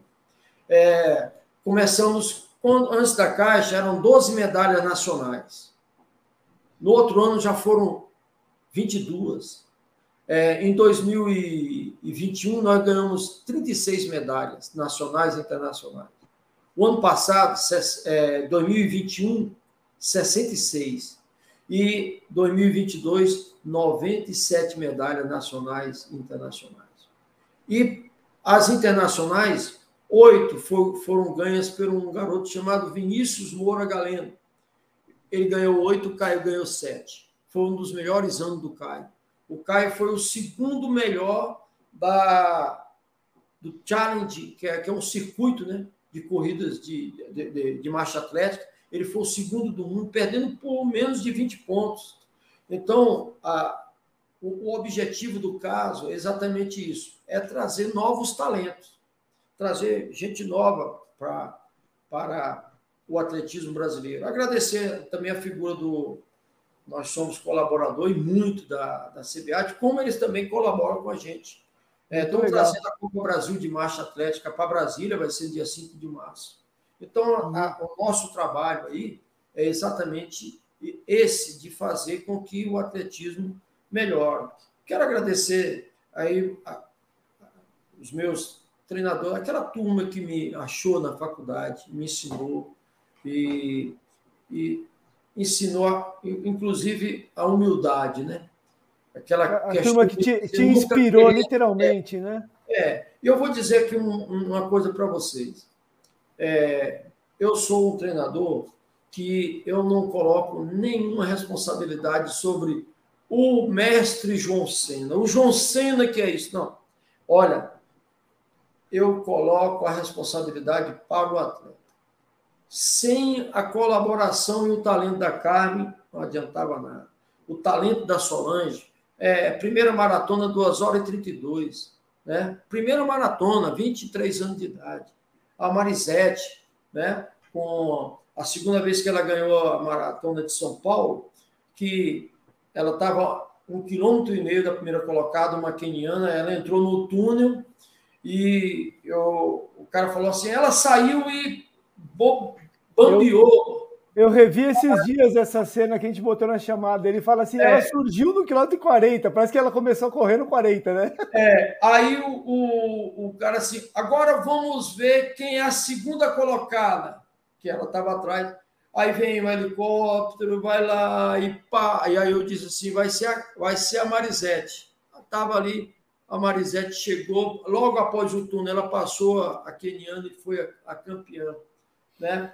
Então, eu ganhei, inclusive, o bolão, que eles faziam um bolão, né? Quem é que vai ganhar? Eu coloquei a Marisete e ganhei. Tá certo, tem que então, apostar as fichas no que você conhece, né? É, exatamente.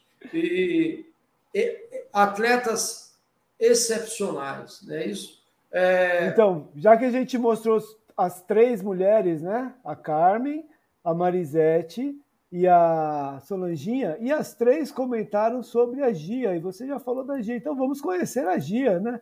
Que o nosso tempo hoje está curto, está chovendo, está tudo na correria. Vamos ver o que a mensagem da Gia.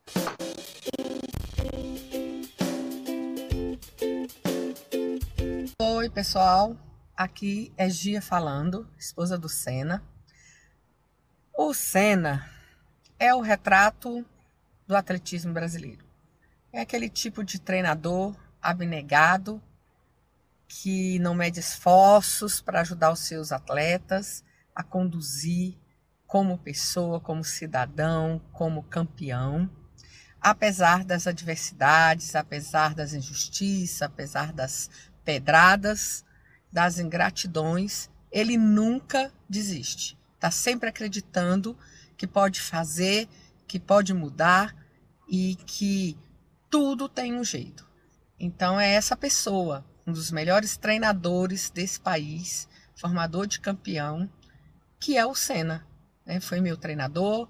Hoje treinamos o nosso filho e Deus tem nos honrado, tem honrado ele e ele tem gerado né, grandes pessoas aí pelo mundo. Temos muitos atletas que não, não foram grandes campeões, mas que são pessoas de bem, que estudaram suas profissões, suas famílias.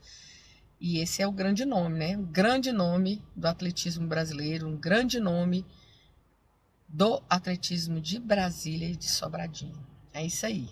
Grande beijo e vamos, vamos para frente, vamos continuar fazendo essa cumprindo esta missão, porque isso é uma missão. Tchau.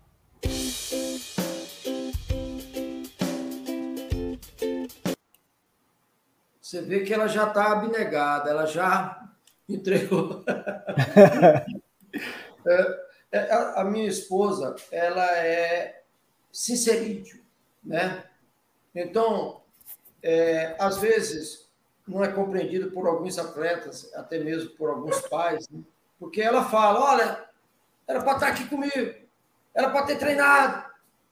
E o pessoal não entende que, às vezes, uma bronca, é, uma palavra mais dura, às vezes é necessária. E, e que, o papel da equipe que faz, que faz isso é ela, né?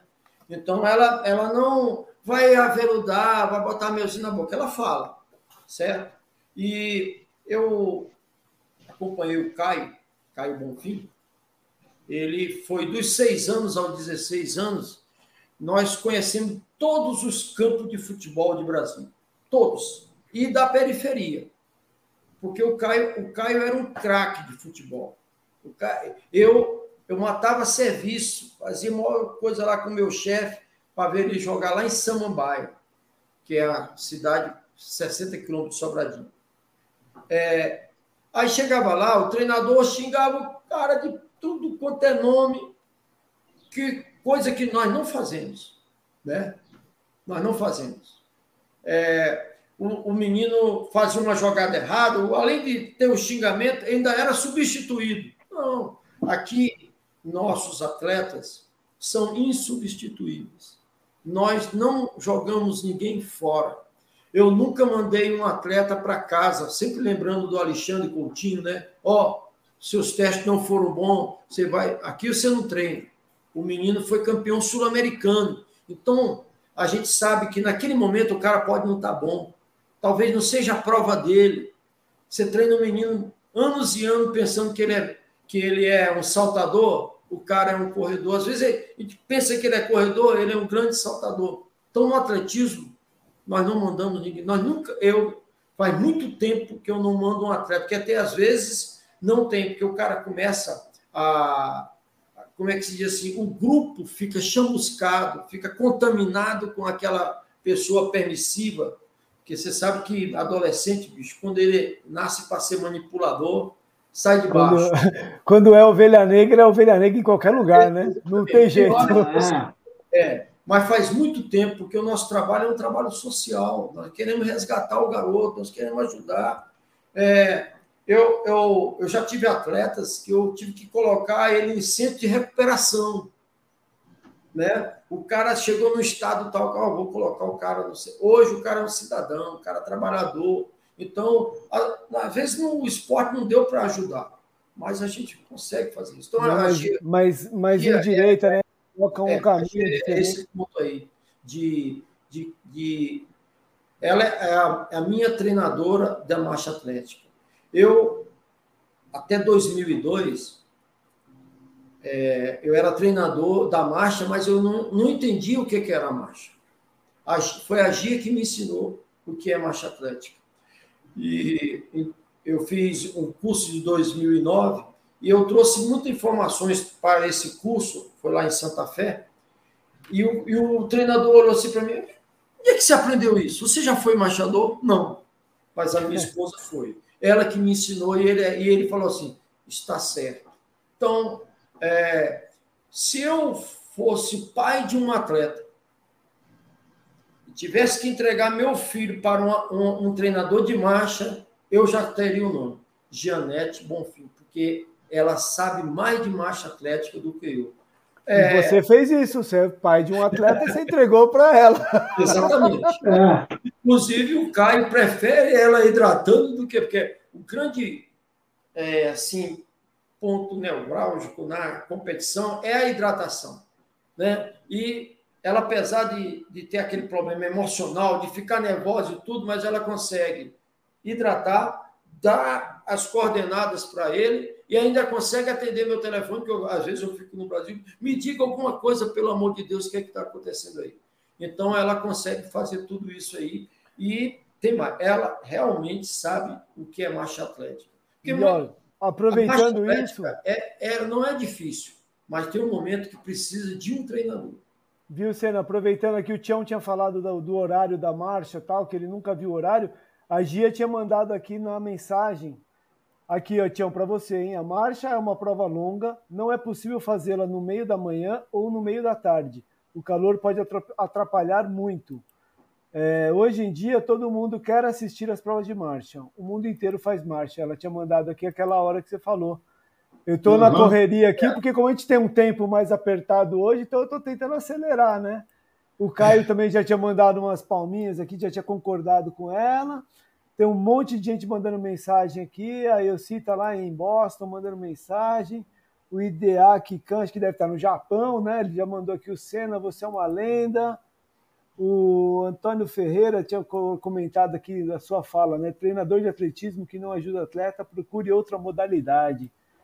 Exatamente. Quem mais está é. aqui? Ó, o Maron está por aqui, grande treinador do nosso atletismo, dedicação e competência.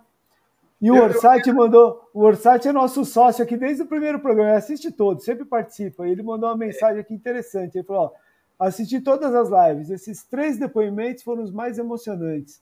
Isso é fruto do seu comprometimento, seriedade no trabalho e dedicação aos atletas. Parabéns. Falando da Carmen, da Solanginha e da Marisete. Que legal. Ele não tinha visto. Quando ele mandou, ele ainda não tinha visto a Gia, tá? Olha só, eu quero ah, aqui dar um, um, comentário sobre o Maron. O Maron, nós fomos colegas de treino, é, de competições. Ele descobriu aí aquele garoto que, que mandou um recado aí no começo, né? um grande corredor de 3 mil conquistado. O Maron mandou. Um Wander, Wander do Claudio. Quero pedir desculpa, Maron. Aquele livro que você me mandou, que é do Arthur, Arthur Lidiar, né? já li, tinha lido muita coisa.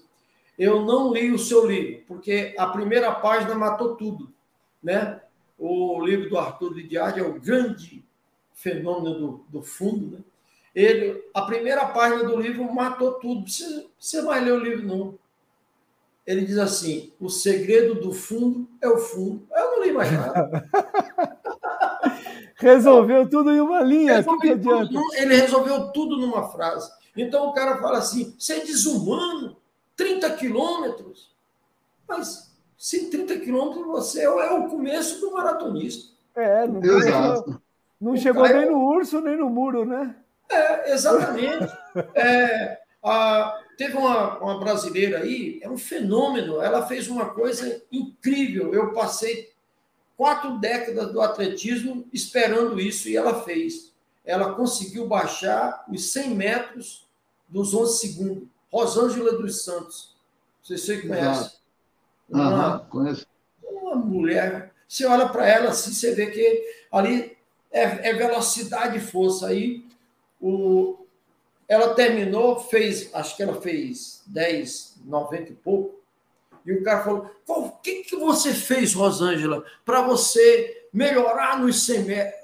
Bateu a primeira brasileira a fazer a parte de uma segunda. Ele disse: uma treinadora americana lá falou, mandou eu fazer fundo.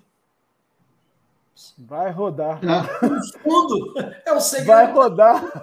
É, vai rodar. Então, Roda 100 quilômetros, 100 metros, vai ficar fácil. É, pegando o treinador, questionando o trabalho dele. Então, olha, tem que fazer fundo em todas as etapas. Ei, Todos os ei, corredores. Imagina ela na sua subidinha aí de sobradinho, subindo e descendo, subindo e descendo, como que Exato. ia ficar bom esses 100 metros aí.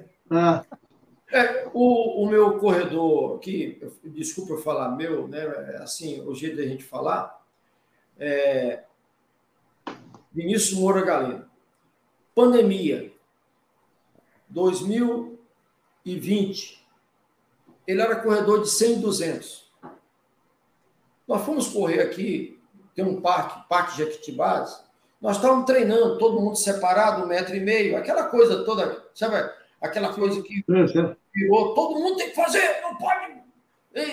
Tem que estar com a máscara. Ah, eu estou lá no ambiente aberto, Alguns estavam com máscara, outros sem máscara. Chegou pessoal da fiscalização sanitária. Rapaz, desceu Polícia Rodoviária Federal, um carro da Polícia Civil, um carro da Polícia Militar, um carro é, parecendo assim um ônibus. Que, se fosse para prender, já tinha até um ônibus para prender todo mundo.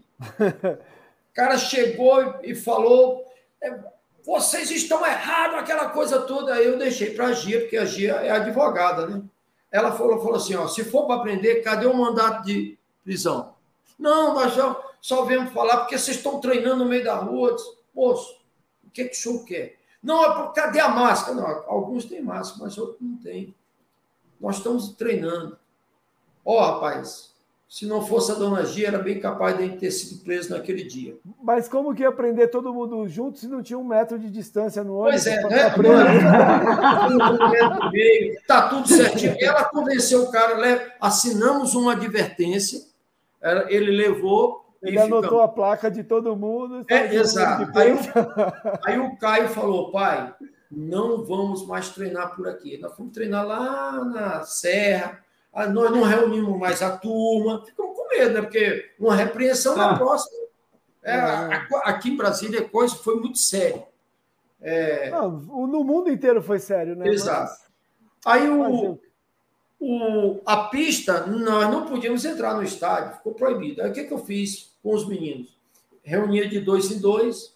Ó, vamos, vocês vão fazer o treino raiz do Sena. Subidas, pegava parte do, do morro e fazia tudo, e o Vinícius no meio. Um dia, a, a, a pista foi liberada, estamos na pista, e o Vinícius, professor, eu gostei tanto daquele treinamento que eu queria fazer um teste. Olha, que teste? Eu queria fazer um teste de 400 metros. Eu tenho 51. Eu queria saber se eu melhorei com esse seu, seu treinamento raiz. Ah, vamos lá, meu filho. Treinamento raiz já sabe, né? É 80% de subida. Vamos lá, meu filho. Vamos. Rapaz, esse cara saiu, ele meteu 11 e pouco no, no primeiro 100 metros. Eu falei, poxa, vai morrer, não vai aguentar. O cara tinha 51, ele fez 48,68. Quando ele chegou todo feliz, aí, professor, gostou? Digo, ó, você acabou de ser despromovido. Você não é mais corredor de 100. Você é corredor de 200 e 400. Ele ficou triste, rapaz. Eu gosto tanto do 100. Não, meu filho, esquece. Vamos fazer 200 e 400. Fomos para o Brasileiro Sub-20. Primeiro tiro de 400. Índice para o Mundial. que beleza, hein? Só ah. com treino raiz. Aí, ganhou 200. Fizemos revezamento, ele, ele, ele sozinho praticamente é, ganhou a medalha. Nós fomos segundo colocado no, no revezamento. E, professor, o garoto hoje é um dos melhores do, do mundo no, no 400. Onde é que é o, o, o, o, o fio da meada dessa história? O fundo. Ele fez muito fundo. Ah. Ele então, subiu o morro. É. É o garoto. Bom, ah, eu sei, tem gente aí, eu não sou. Ele não é treinador de 400, deve fazer a cabeça lá do cara e tal. Mas, ó, o talento dele, junto com o que nós temos. Eu tenho grandes amigos, você deve conhecer o Edberto. Tem um sim, sim. também me ajuda, que é o Dr. Ebert, um fisiolo... doutor em fisiologia. Tem uma, eu não trabalho sozinho, sabe? Eu trabalho com várias pessoas e todos são excelentes. São professores que, é, outros que são mais simples, mais humildes, mas eles me ensinam muito. Exatamente por isso, porque a grande coisa do atletismo é o atleta. Ele é não adianta ele ter o talento se não treinar. Não adianta ele ter o talento se não tem um treinador. Não adianta você ser um grande treinador se você não tem um atleta.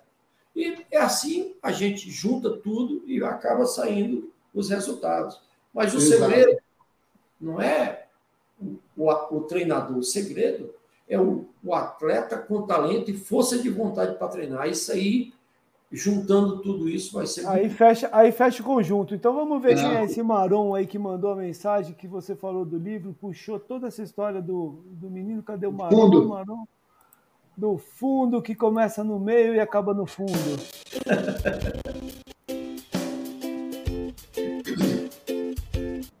Oi. É um prazer estar aqui falando do meu amigo Sena, João Sena. É, nos conhecemos em novembro de 84, no Troféu Brasil Juvenil em Porto Alegre, com a Carmen de Oliveira, ainda juvenil, destroçando os recordes é, na competição. E de lá para cá, é, dezenas de encontros, de, de conversas, uma amizade de muitos anos. E é um, uma pessoa super dedicada, que tem a mesma paixão que eu que é o atletismo, mas com muito mais dedicação. É, o Senna, eu já viajei várias vezes com atletas dele em seleções, a Carmen, a Janete, Solange, sempre muito bem treinadas e educadas. E ao longo desse tempo, muito sucesso, é, muita alegria, aquele, daquelas pessoas que a gente é amigo e não se vê há muito tempo, mas como se fosse ontem. Grande abraço, muito sucesso, parabéns pelos resultados, pelo filhão que eu vi nascer, inclusive. E uh, tudo de bom para você. Continua com essa batalha, com essa dedicação. Você merece tudo. grande abraço.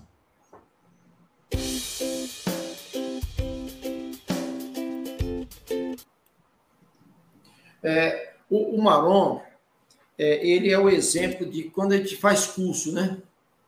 Quando você faz curso, aí você vê lá, o cara joga um monte de informação, aí os amigos vão lá, pegam o resumo daquilo ali, ele consegue resumir tudo entrega de você bandeja. O Maron é um desses aí. Eu aprendi mais nos cursos com os amigos do que com o próprio treinador. É... Eu, é, inclusive, essa questão do atleta aí, eu, é, é, veio fazer um, dar um curso para nós, o Verdugo, um treinador espanhol excelente, um cara muito bom. Então ele fez a pergunta lá para todo mundo: o que, que é preciso para ter uma medalha olímpica, né? Rapaz, o cara falou que tinha que ter um hospital, tinha que ter um médico, tinha que ter uma fisioterapia, tem que ter tudo e tal. Um bom só esqueceram, só é, esqueceram do atleta. É. Aí ele, ele falou assim: eu quero a sua resposta. E eu, eu sou muito ruim assim, de participação na, na aula, né? Tenho uma, aquela vergonha, aquela timidez. Aí eu falei assim, dei uma resposta diferente. É, é, mas é, é a que você falou assim. Eu falei, ó, oh, professor, eu posso até estar enganado, mas se o senhor me der o Joaquim Cruz, eu vou ser campeão olímpico. Aí ele falou assim: Ah, eu entendi. Então, para você, o, o, o, fio da coisa é o atleta. Disse, Exatamente isso. Não adianta eu ter toda a estrutura e não ter um atleta. Ah, né? Então, a, a, é uma coisa que a gente tem que fazer, né? O, nós temos que peneirar ir atrás do talento. Uma hora você acha a pepita de ouro e você vai trabalhar e vai direitinho, né? Ah, e falar em pepita de ouro, eu quero lembrar aqui uma frase do Dr. Gesta, né? Gesta de Mello, nosso presidente aí da CBAT. Ele dizia assim: o João Senna, quando a gente pensa que ele vai parar com o atletismo, ele tira um, um, um coelho da cartola dentro de casa. Primeiro foi a e depois foi o filho. O filho. Então, eu, eu estou na, na assim, na, no, no, top da elite, que o pessoal fala, desde é, 84, né, que foi a minha primeira São Silvestre. A primeira cartola exato. que se abriu. É, exato. A primeira cartola, exato. É, eu considero cada atleta é um, é um presente de Deus. Você vê que a Marisete, eu cheguei a sonhar com aquela corredora e ela apareceu. É, o, o, o, da minha esposa, é, é eu, nós somos evangélicos, né? Temos assim, aquela coisa, toda hora a gente tem que lembrar de que Deus faz parte da nossa vida. E alguém fala assim, mas atletismo é coisa de Deus? É, então fica aí essa parte aí teológica da, da, da nossa. Talvez nunca ninguém tenha tocado nesse assunto. Atletismo faz parte de Deus? Olha, foi com o atletismo que eu conheci a minha esposa. Com o atletismo, eu fui para a igreja, casamos. Ela se tornou atleta, a primeira atleta da Assembleia de Deus que o pastor autorizou. Olha, você pode treinar de short na rua, que talvez ninguém nem saiba que isso é uma grande conquista para a mulher, né?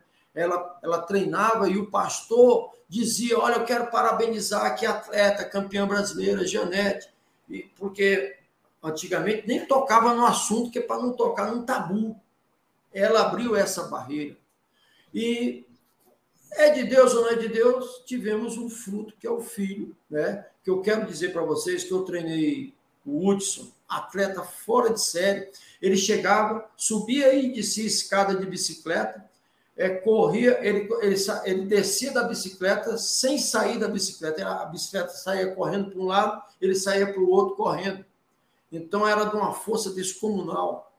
Aí sumia uma semana quando voltava. Quero fazer um mil. Resultado: 2,28. O cara era fora de série. Eu tive o prazer de treinar por três meses o Edgar Martins de Oliveira. Inclusive, ele não tá, eu nem cito ele no currículo porque ele não é da, da formação, não é da, da origem. Da base. Né? Exato. Mas ele saiu da corrida de rua, que ele era meio maratonista, e foi para o recordista de 1.500 metros. Depois foi da milha. Da é. milha. E foi, então, e foi para duas, duas Olimpíadas, né, Edgar? Duas Olimpíadas. Treinei ah, o... e, e, hoje, Senna, o Senna, e hoje ele treina a seleção da Arábia Saudita. Da Arábia Saudita, pois é. Tá lá. Então, tá. então, então assim, eu estou falando de grandes atletas para chegar no Caio Bonfim, né? eu estou desesperado aqui que a gente está falando desses atletas e o tempo está passando. Então, peraí que eu vou botar uns atletas para ver o que, que, que eles vão falar desse professor aí, viu? É. Então, então vai, você falou, você falou aqui primeiro do, do Hudson. Do Alexandre. Né?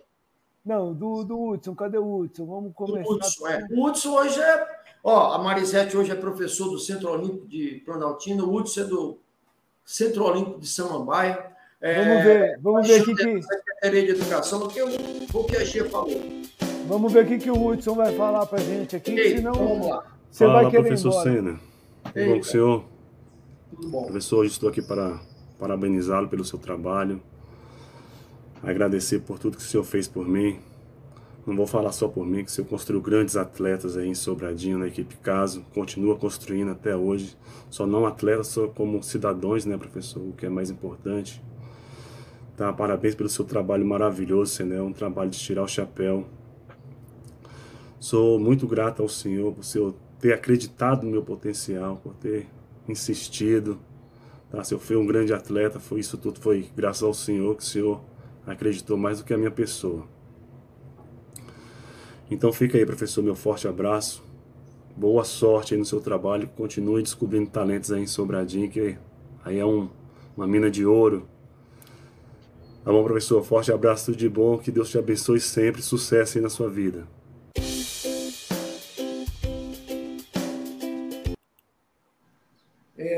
Hudson é fora de série, viu? Eu nunca vi um cara com tanto talento assim. É, depois ele foi treinar com o Adalto, né? Que é amigão também. É, Ô, Hudson, um abraço. Hoje nós somos colegas. Vamos Muito fazer legal. De, do, do projeto Futuro Campeão um grande projeto. Vamos trabalhar junto e fazer com que essa nossa experiência com o atletismo é, sensibilize o nosso chefe, que é exatamente achar novos talentos. Muito bom. E agora vamos ver esse aqui que a gente falou que está nas Arábias.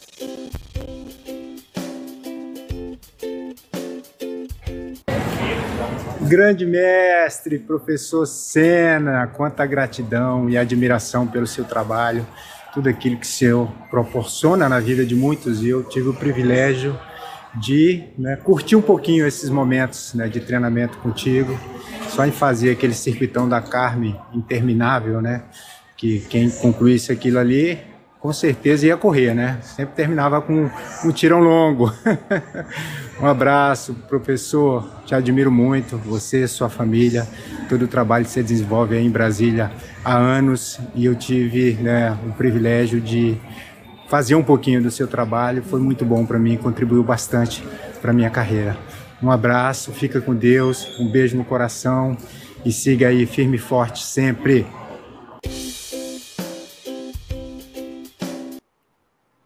É, o Edgar é um dos atletas mais é, bem preparados que eu já, já vi. É uma, ele já já estava pronto quando apareceu. Eu só tive o privilégio de encontrar, como se assim, a prova. Atleta ele já era. E graças a Deus o Luiz Alberto achou e levou para os Estados Unidos. Muito bom trabalho, bom. meu filho. Felicidade aí no seu novo trabalho. Muito legal, né? E você tinha falado aqui também de mais um super campeão que já contou um monte de história pra gente aqui no Resgate também. Vamos ver o que, que ele vai mandar uma mensagem aqui, ó.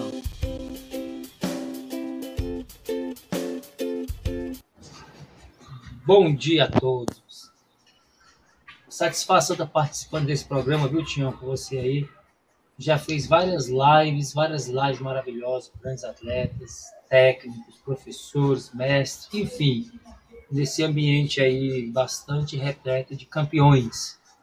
Hoje você está falando do João Senna, não é isso? Professor técnico, multicampeão de Brasília, minha terra.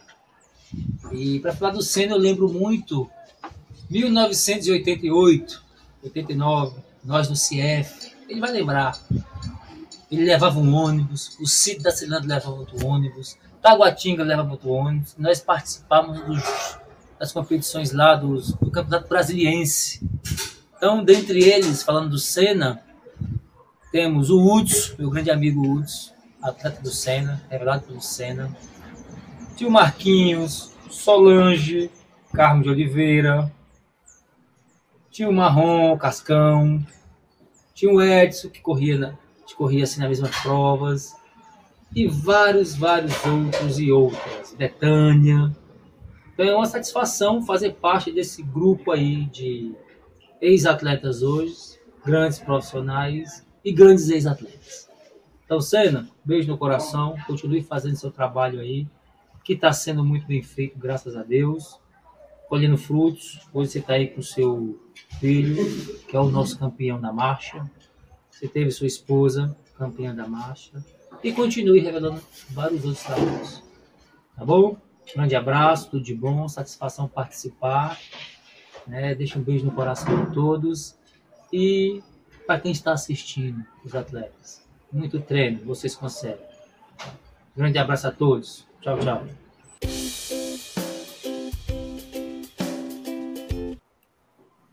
Clodoaldo é um exemplo, é, é, é uma, aquele exemplo de, para Brasília, né? De que aqui realmente nós temos condições de formar grandes atletas. Clodoaldo é um atleta exemplar, não somente para a geração passada, mas para essa geração que está agora, que está surgindo. É, não, grandes marcas. Ele contou as histórias aqui, né? pódio de São Silvestre, segundo, quarto, sei lá quanto, tudo quanto foi prova, então, em todas as provas, né? Ganhou tudo que foi possível. Medalhista mundial, né? É, muito bom mesmo, muito legal. Aí você falou agora há pouco aí também de um outro parceiro, professor Edilberto. Vamos ver que ele mandou uma mensagem também. Eu tô correndo por causa do seu horário, hein? a gente não quer certo, te atrasar. Não, fique, fique tranquilo, eu estou bem. Meu amigo, meu irmão, meu parceiro, meu rival em competições, claro, sempre dentro daquele padrão que nós construímos ao longo de mais de 30 anos, Senna.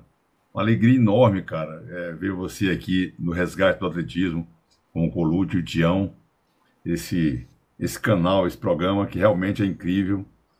Fico muito feliz, porque uma coisa que me preocupa no nosso país é essa falta de memória. A gente não tem acervo.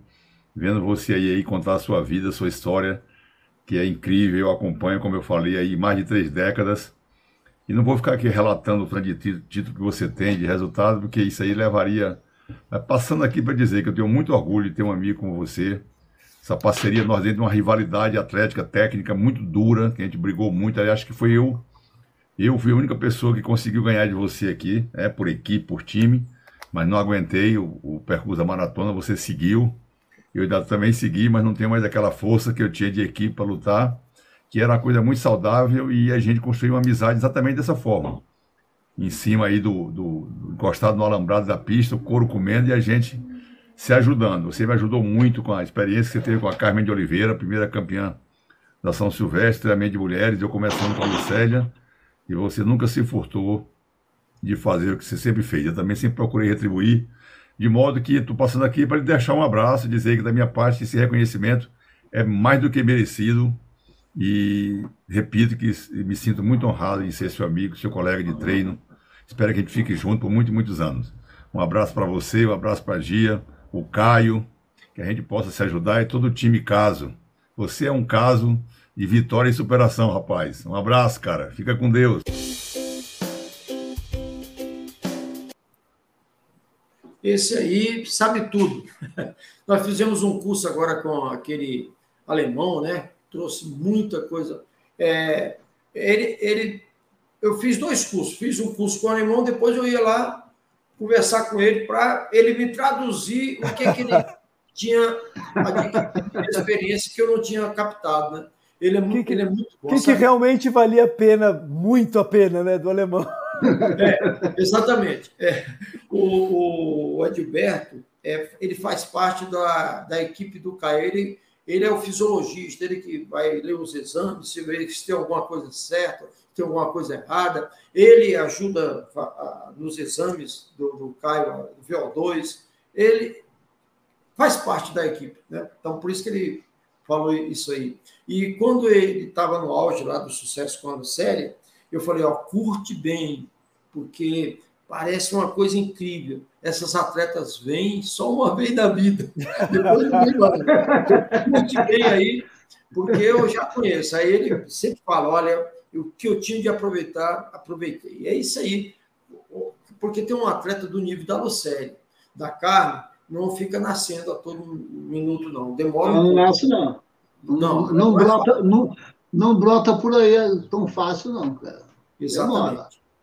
Exatamente. Demora. Mas é muito legal ver essa, essa parceria, né? Que tinha tudo para ser rival, rival, rival. Não, são parceiros que, meu, entrou na pista, que vence o melhor, mas fora da pista a gente se ajuda e vamos fazer o melhor e tal. Por isso que Brasília tem tantos campeões, né? É, o Edilberto é da, é da fase Cena 2, né? Porque aquela fase Cena 1, eu perdi a oportunidade de me confraternizar, de aprender mais com os treinadores. Aí sabe uma coisa? Eu vou mudar de tática. Ah, nós éramos realmente os, os, rivais. É, ele era campeão, eu era vice. Era campeão, eu era vice. Aí, daqui a pouco, opa, ganhei, ganhei um título. E, e ficou aquilo ali durante mais ou menos 10 anos. E sem nunca ter uma discussão, sem ter nenhuma. Nem, nem com os atletas e nem com os treinadores. E ele é, assim, ó, o Hudson é amigo, ele é mais amigo do Caio e da Gia do que meu, que foi meu atleta. Assim é o Liberto, ele é amigão do Caio, amigão da, da Gia, e, e, tem toda a liberdade, inclusive, de dar pitaco no treinamento. Eu acho isso muito legal. É, só temos a aprender. É muito legal. E a hora que você falou aqui que, que era para ele curtir bastante, ele deu risada e falou: Verdade, cena, muito legal. Ele curtiu mesmo, porque o raio não cai todo dia no mesmo lugar, não. Muito bom. Exatamente. Isso. Vamos ver, tem outro professor aqui que mandou também uma, uma mensagem para a gente aqui. Vamos ver quem, cadê? Quem, quem que vai aparecer aqui?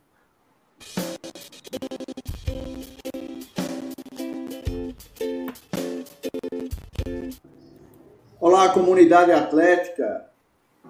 Meus cumprimentos a todos e a todas, em especial ao mestre João Sena, com quem eu tive a satisfação de encontrar pessoalmente em várias competições e recentemente na Confederação Brasileira de Atletismo, onde participamos de um curso sobre meio fundo em Bragança Paulista, São Paulo.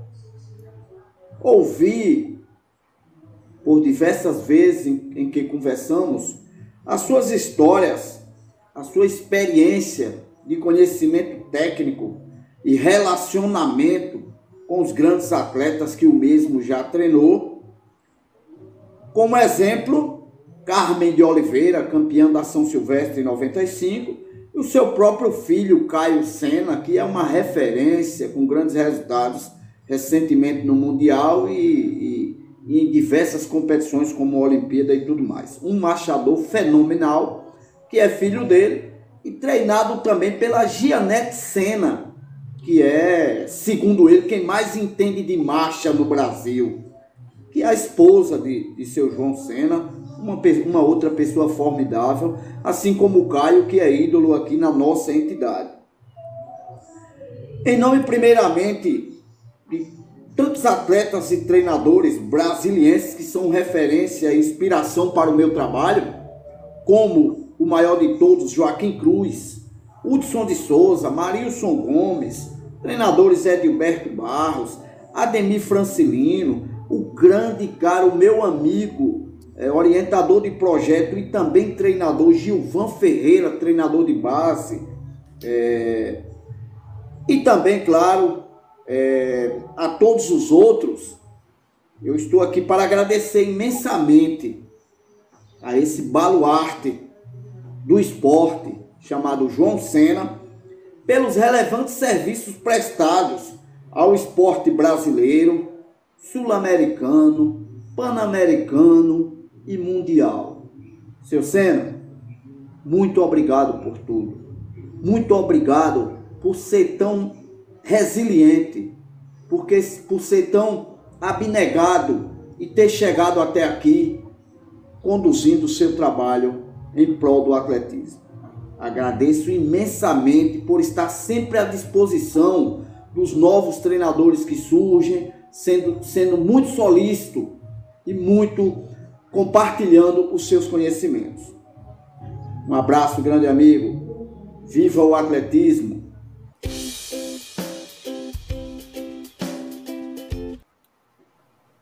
Muito obrigado. Parabéns aí, Ferreirinha. Eu soube agora que você federou o seu clube, né? Isso aí vai ah. trazer uma nova perspectiva na sua carreira. Parabéns pelo seu trabalho e pela parabéns também pela resiliência e coragem, né? Atletismo e ele faz isso aí onde ele faz brotar água de pedra. É um, Exatamente. É uma... É muito e legal. Ele está né? ele, ele tá com uma menina agora, a Núbia Oliveira lá. Exato. Corre pra caramba, tá bem, é. campeã de cross country. Vai fazer o Sul-Americano domingo lá em Poço de Caldas. E eu Exato. estive com ele na São Silvestre. Eu não via o professor Ferreira, trocentos mil anos. Aí ele me chega na São Silvestre, me deu um abraço apertado, de felicidade. Ali valeu o dia, cara. Muito legal. Muito legal. Olha, ele, ele citou vários treinadores aí de Brasília. Eu quero, inclusive, agradecer pelo convívio e tá, ter esse privilégio de estar na geração deles, que é o Nildomar, o professor Ademir, o professor Evaristo, um treinador sensacional, treina também a filha, é, a Vida Aurora, a Débora Lima, que é lá do Colégio Militar, o, o Herbert, que treina também a filha, e é um, um excelente treinador, e é, é, é, a filha dele é atleta do caso. O Hudson, o Aeronildes. Ele citou aí o professor Juvan, que é parceiro nosso, trabalhamos juntos. É, ele faz o, a, a base do, do, do, dos atletas aqui de Brasília. Vai ser. Já é um treinador assim de respeito e espero que no futuro nós possamos produzir mais ainda para o atletismo brasiliense. Com certeza. Muito bom. Ó, então, o último que vai aparecer aqui antes do Caio. Porque o Caio vai aparecer também. O pessoal já vai me bater se eu falar que não tem o Caio aqui. Se você tiver que ir embora, o Caio aparece de qualquer jeito. É. Não, eu, eu, estou aqui. Não, é. não posso ir embora sem o Caio. Isso, por isso eu deixei ele por último. Vamos ver quem vai ser o último, que é de Brasília, já conversou com a gente aqui também.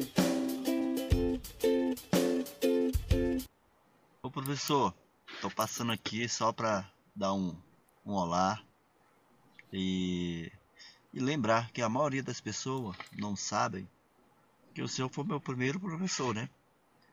Então assim, lá no em 2000, em 99, início de 99, eu no primeiro primeiro ano de ensino médio no na escola 102, ali do lado da rodoviária de Sobradinho. O senhor, num período, foi e substituiu a professora titular e estava dando aula para a turma. E eu fazia parte dessa turma. Então foi muito bacana, assim, que a gente só jogava bola. Aí chegou um professor cascadora, né? Casca grossa. Todo mundo tinha medo que botava a gente para correr. E eu adorava, né? Eu gosto, eu foi ali que eu comecei realmente é, virou a chave que eu comecei a perceber que eu poderia correr. Nunca tinha imaginado assim. Então assim ali foi o, um começo. Então foi bacana e conhecer o senhor naquele período. Logo depois você já me chamou para para me treinar junto com o pessoal da equipe do casa lá na pista do Agostinho Lima. Então tinha aquela turma mais antiga, Damião, se eu não me engano, tinha um pessoal, a Sandra. Uh, eu não lembro muito se na época que eu. Nessa época a Marisete já estava lá. Mas a sua esposa ainda, ainda, ainda, ainda treinava, ainda competia. E, e foi isso. Aí logo depois eu me alistei no, no exército, fui servir e precisei sair. Aí depois, lá para o ano 2002, que realmente comecei a treinar e me tornei é, um atleta de alto rendimento. Mas ali tudo começou é, com um professor da rede pública, João Sena. E é isso aí. Venho aqui para passar para mandar um abraço e, um, e agradecer. Beleza? Tchau, tchau, professor.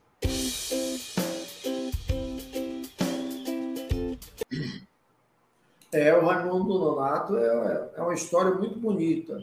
É, eu já não era mais, era só treinador. O diretor da escola pediu para substituir uma professora e eu cheguei lá, fizeram abaixo assinado para me tirar, porque eu dava. Tirou a bola deles. É. Tá. Aí o, você ia ensinar handball, eu não sabia, voleibol não sabia, só os meninos ainda. Eu fiz o torneio de futebol, mas as meninas nada. E as mães queriam que eu dispensasse, não tivesse aula. Eu digo, não, não, pô, o governo está me pagando e eu vou deixar essa menina assim, de mão beijada. Conclusão, nós fizemos o trabalho e a, a menina que a mãe pediu que fosse dispensada era, era a melhor atleta da escola. Você vê como é que fazem as coisas certas. E o, o Raimundo Nonato acabou é, levando para casa, ele mudou de Brasília, de Sobradinho para Cirane, mas ele levou na cabeça de que era um, um atleta corredor. Ele até hoje ainda é filiado no caso, está lá o registro dele na CBAT pelo caso. É, parabéns, Raimundo, pela sua carreira. Você realmente deu muitas alegrias para o atletismo brasileiro. Parabéns. E é um, assim, uma alegria muito grande eu fazer parte da sua história e você está na minha história também. É muito legal essa história dele, né? Que você fala assim, eu não tinha nada a ver com nada, de repente aparece um cara que todo mundo reclamou, falou para correr, corri, gostei, ganhei é. tudo, sou professor hoje, tenho uma assessoria, tenho um monte de aluno. Não, e, e, o espelho, né? Você foi um é. espelho é, para ele, assim. Exato. Nós fizemos legal. um trabalho nessa escola, é, 101 motivos para a prática de educação física, porque a, a mulherada não queria, né? É, achava que a educação física é uma coisa que é, matava, que coisa enfadonha. Aí eu fui, juntamente com outros professores, fizemos um texto, 101 motivos mandei fazer trabalho, nós colocamos é, 300 cartazes na escola com os motivos para fazer educação física. É, é para você aprender o motivo de fazer educação física e passar para. Ficou amanhã, tarde e noite com aqueles cartazes, o pessoal ficava olhando aquilo ali. É, é, que foi isso aqui, gente? Não, um professor doido aí que fez os alunos fazer esse trabalho. Aí, conclusão: hoje tem professores de educação física, surgiu o Raimundo como atleta, tem professores fisioterapeutas, gente trabalhando na área de saúde. Ó, professor, é, é assim, mexeu com a escola toda. Até hoje a diretora fala: olha, eu estou com vontade de te convidar para você lá, mas você aposentou. mas foi revelamos um grande atleta para o atletismo brasileiro. Não, muito legal. E, e mostrou para o pessoal que precisa se mexer, né? Não importa como, tem que se mexer Exatamente. de alguma forma, tem que. Não pode ficar parado, né? Isso foi há 20 anos atrás. Hoje em dia precisa voltar lá, hein? Vai ter que ir lá Exatamente. dar uma palestra para essa turma Exatamente. aí. É, é a escola onde eu trabalhei, é, o nome dela é Centro Educacional 2. Foi lá onde eu encontrei com a Gia, foi lá que nós namoramos. E quando a escola descobriu, aí tem um aluno é, um professor namorando um aluno, aí o cara disse, não, estão namorando mais não, já casaram. já chegaram atrasados já. É, já. Quando eles descobriram, já era tarde. Ah, é, Passar a perna em todo mundo. O Antônio Ferreira mandou ele tem um monte de mensagem que eu perdi aqui. O Atletas Eternizados mandou aqui também. Parabéns, João Sena, pela dedicação, garra, conquista no atletismo brasileiro. O Antônio Ferreira mandou um monte de mensagem. Que a gente está correndo hoje, que hoje está na correria. O Eduardo Anastácio falou aqui: parabéns, estou adorando o canal, parabéns, Tião e Colucci. Hoje, com o treinador João Sena, podemos ver alguns atletas que fizeram histórias no atletismo. Eduardo, a maioria deles já contaram as histórias aqui. E o Senna já mandou até vídeo, já tentou participar no da Carmen, que deu problema da conexão. Mas acompanha no canal aí que tem bastante história. Para quem gosta de história, história é o que não falta por aqui. É... Tem 114 para trás dessa. Para trás dessa. Essa é a centésima, décima quinta já. Então vamos para o Caio. Sendo que a gente vai ter que liberar, vai ter que liberar o paizão aqui, é. que a gente combinou o horário, tem que fazer certo, né, Tião?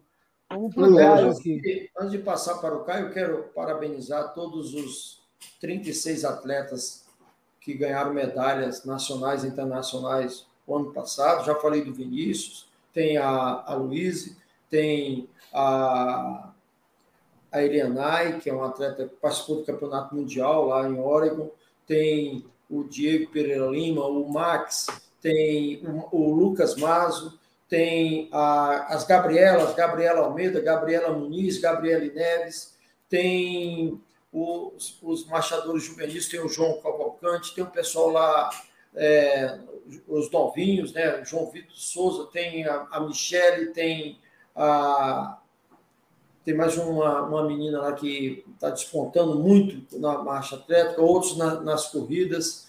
É, quero parabenizar, não quero ser injusto, de, de, eu sei que eu vou esquecer a maioria dos nomes, mas é, continue treinando, continue fazendo a, a força. Nós estamos no meio de janeiro, quem não começou a base tem que começar imediatamente, porque senão não vai dar tempo. Em abril nós já vamos ter o Campeonato Sub-20, é, e vocês sabem que o João Senna só vai e só gosta de levar para os campeonatos quem estão em forma. Tá? É, não fui eu que inventei a medalha, viu, Tião e Colucci? Não fui eu que inventei a medalha. É, a medalha é fundamental no esporte. Né? É, é, é, com a medalha que a gente sabe quem vai despontar. É na medalha que você sabe o que é que o menino quer. E tem mais. Quem ganha medalha no Campeonato Brasileiro hoje ganha a Bolsa Atleta. A Bolsa Atleta praticamente é quem financia o, o, o, o treinamento. Brasileiro, ah. né? Então, ah. é, assim, agradecer também. A, a, eu tenho dois políticos que me ajudam muito, que é a senadora Leila, que é, é, é conhecida no, no, A Leila do vôlei. A Leila do vôlei, né? É, já deu o projeto para nós, está, estamos uhum. concluindo o projeto dela. O deputado Júlio, que hoje é o secretário de esporte aqui de Brasília, toda a Secretaria de Esporte com todos os seus funcionários, eles têm um programa fantástico que chama-se Compete Brasília, que você pede a passagem eles dão, não somente nacionais, como internacionais, o governo do, do DF, a administração de Sobradinho, a turma que trabalha no estádio. É, olha, temos muito que agradecer. Agradecer a todos os pais dos atletas. Não existe atleta olímpico que não tenha o acompanhamento dos pais, os pais Paranoá, de Itapuã, de Planaltina, de Águas Claras, do Lago Oeste, da Fercal, de da, todas as cidades que o caso tem atleta. Sem os pais, não tem atleta olímpico.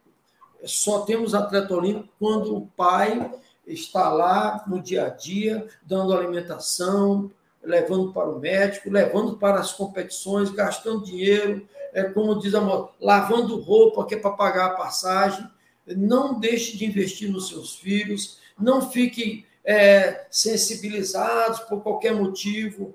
É, haja o que houver, leva o seu garoto para onde ele está querendo, que é ser um grande atleta no atletismo. Esse é o meu recado para os pais. E agradecer é aos, aos, colaboradores. Eu tenho o Diego, tenho o Gessimário, que são. É, tem a Andressa lá no Paranoá, o próprio Juvan, que ele, ele tem uma, uma organização, uma, é, como diz assim, uma associação que trabalha muito no social, a dona Marinalva, que é o mesmo papel aqui em Sobradinho. Olha, é, a professora Betânia, que, que também é colaboradora, e agradecer aqui que já que ela, ela falou que eu sou abnegado, a minha esposa, Janete, sem ela, se não fosse o apoio dela, eu não estaria aqui hoje. Né? É, dormimos, jantamos e tomamos café falando em atletismo. E assim nós temos levado essa vida é, desde 1981, quando nos conhecemos. Caramba, é uma. Isso aí, tá? É, é, é, uma história grande mesmo, muito legal. Vamos ver o Caio, então, antes de falar tchau, que assim a gente te libera dentro do horário combinado. Já vai passar um pouquinho, hein? Não, não, não tem, não tem problema, fique tranquilo. Tá, tá bom. Que com a gente aqui, a gente Vai é. até amanhã, mas a gente combinou, tá comigo. É, aqui é igual a igreja, a gente tem horário para chegar, mas não tem horário para sair. Isso. Ah. Entendeu? Lá, agora vai. Vai. Olá, pessoal. Aqui é o Caio Bonfim, filho do Senna. É um prazer estar falando com vocês. Falar do meu pai é é sempre muito emocionante, muito gratificante, porque eu tive esse privilégio de nascer nesse ambiente do atletismo, esse ambiente é, apaixonado pelo esporte e, e ser atleta dele, né?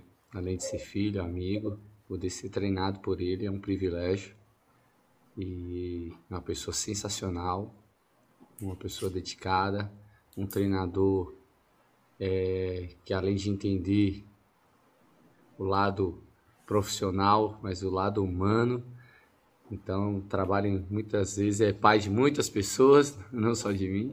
Então é um prazer ser treinado por ele. Ele uma vez recebeu uma carta de um desafeto que Falou que o problema dele era que lá na casa dele até os cachorros eram atletas. E, e eu nem, nem era atleta ainda. Então, acho que essa pessoa que mandou isso pra ele ficou olhando, caramba, deve ser mesmo. Tanto que a gente brinca aqui em casa que quando as pessoas perguntam, ah, todo mundo é atleta lá, a gente é, até os cachorros são atletas. é assim que ele pensa. Esporte, atletismo 24 horas, não tem como ter influenciado nossas vidas, é, descobrindo talento formando campeões e muitos cidadãos, né? Então, parabéns, pai, pelo seu trabalho e que Deus ainda continue te abençoando ainda muito. Um grande abraço, pessoal. Fica com Deus.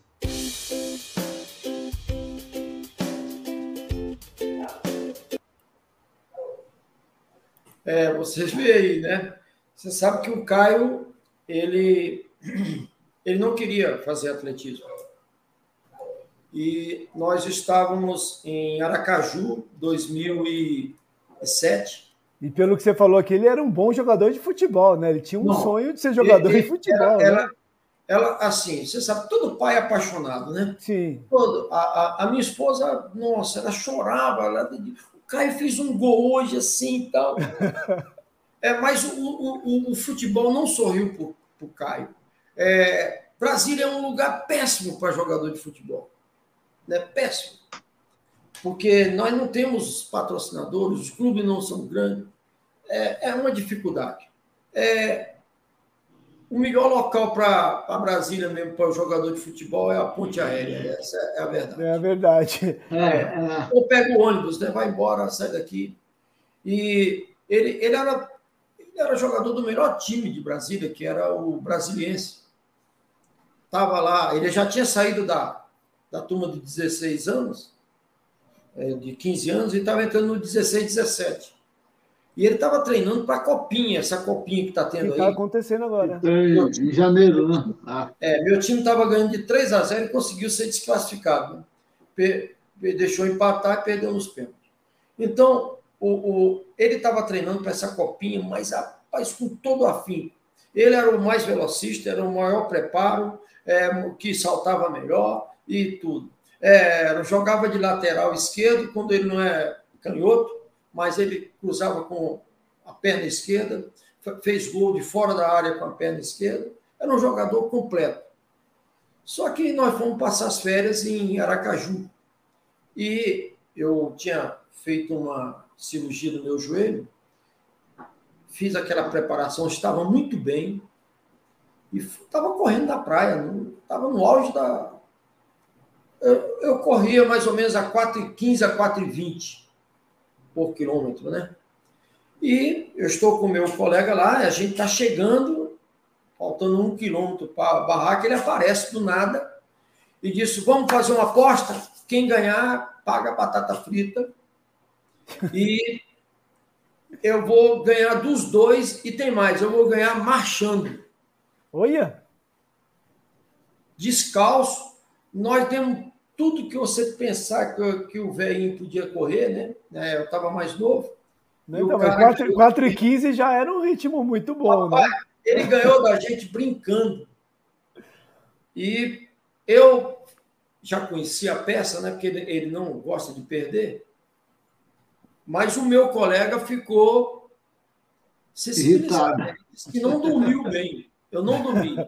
Aquele pagou, menino, mas pagou é, a batata frita, pelo menos. Paga, pagamos a batata frita. Aí, aí, ele ficou assim, você, aí todo dia ele me ligava. O nome dele é Décio Júnior, um grande colaborador nosso, um, um palestrante de primeira sobre mercado de trabalho, sobre é, é, empolgar assim, a juventude para o trabalho. Ele todo dia me ligava, você já fez o Caio entrar na marcha? Eu digo, cara, o cara é jogador de futebol, ele não quer nem pensar em marcha. Eu, não, eu fosse você, eu começava a, a sabotar esse futebol do Caio. Fura a bola. em março é a Copa Brasil de Marcha. Né? Aí eu falei para ele, Caio, vamos fazer um teste na marcha? Vai ser em Camboriú. Vamos fazer o teste. Aí, ah, pai, não dá, estou treinando para futebol, não sei o que e tal. Aí, eu, um dia ele falou assim, houve um probleminha lá na equipe, né? O cara disse que não ia mais levar a equipe para a Copinha, só ia levar gente que nasceu em 90, o Caio de 91. Aí deu a, o sinal, pai, pode, pode me escrever que eu vou. Aí ele foi. É, no dia é, um mês antes da Copa, ele deu umas treinadinhas, um treino por semana, jogava o futebol dele. E nós levamos. Ele foi terceiro lugar no Sub-18. Naquele tempo podia fazer as duas provas, só pode uma. No domingo, ele foi fazer os 10 quilômetros é, no Sub-17. sub-20. A gente já sabia assim, ó, ele, ele não foi bem, terceiro colocado, no, na, na, que é a faixa etária dele. No sub-20, já está cansado, porque marchou 10 quilômetros, ele não vai bem. Aí nós vamos ver o que, que vai dar. Rapaz, ele melhorou quatro minutos Caramba. de um dia para o outro, cansado. Foi segundo colocado e ganhou a classificação para o campeonato de marcha pan-americano, que naquele 2007 foi tudo no Brasil por causa do pan-americano. É. Sim. Que foi Camboriú de novo. Aí nós levamos lá. Aí tem, sabe, aqueles curiosos, tal, viu ele ele tinha melhorado de 54 para 50 em quatro dias, eu acho que o cara apostou nele e falou assim: Ô, Caio, você sabia que se você fizer 45 e 50, você vai para o Mundial Sub-18? Aí ele ficou assim, deu a volta, chegou para mim e perguntou: pai, se eu, eu tenho condições de fazer. Ó, o cara tinha 50, né? Eu tenho condições de fazer abaixo de 46 nos 10? Aí, cara, você sabe que o João Senna não vai dizer não. não. Eu digo, claro, você, você tem chance. Pois então eu vou me matar. Aí ele saiu, fez 45 e 40, e com um mês e 11 dias de treino. Ele tinha uma fez, vaga do Mundial na mão. Ele fez o índice Mundial, coisa que eu não tinha tido ainda com nenhum dos meninos, porque Hudson foi embora com 17, 18 anos, né? O, o menino foi, foi para o Sevi, o outro desistiu, o outro é, parou de treinar. E o Caio ali, estou com aquele cara com 16 anos no Mundial Sub-18.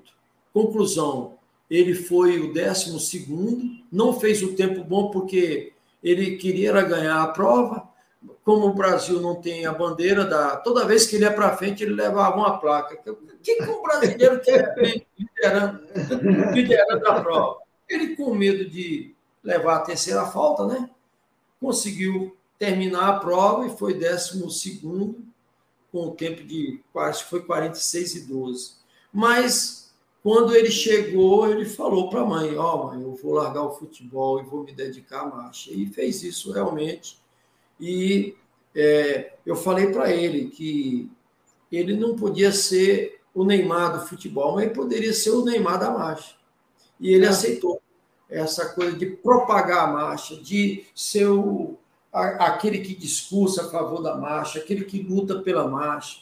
E ele empolga os meninos, ele vai atrás, ele conversa com os colegas, até mesmo com os outros marchadores. Ele encontrou um marchador paulista chamado Lucas Mazo. O Lucas estava estava com um problema sério, tinha acabado de perder a mãe, e ele viu um menino muito triste e falou: Lucas, quer passar um, uma temporada lá em casa, não?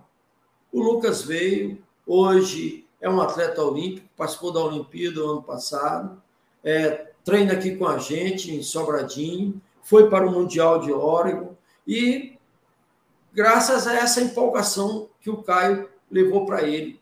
E nós estamos, assim, é, ganhando as benesses de ter um atleta olímpico igual o Caio. Ah, nós conseguimos grandes coisas, é, projetos do, através dos, dos amigos políticos aí, da própria Secretaria de Esporte, do Ministério da Cidadania. A CBAT tem um carinho muito grande por ele. Ele agora foi desfilou com a bandeira no Jogos Sul-Americano, que é uma competição liderada pelo COB. Então, eu, eu já estou assim muito feliz pela carreira dele.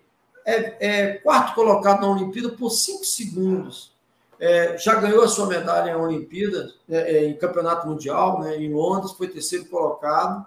E esse ano está treinando com muito afinco para ter um ano maravilhoso, como ele teve no ano passado, quando ele foi vice-campeão do, dos Challenge. Eu espero que o, o atletismo continue sorrindo para o Caio, já que o futebol não, não foi o possível.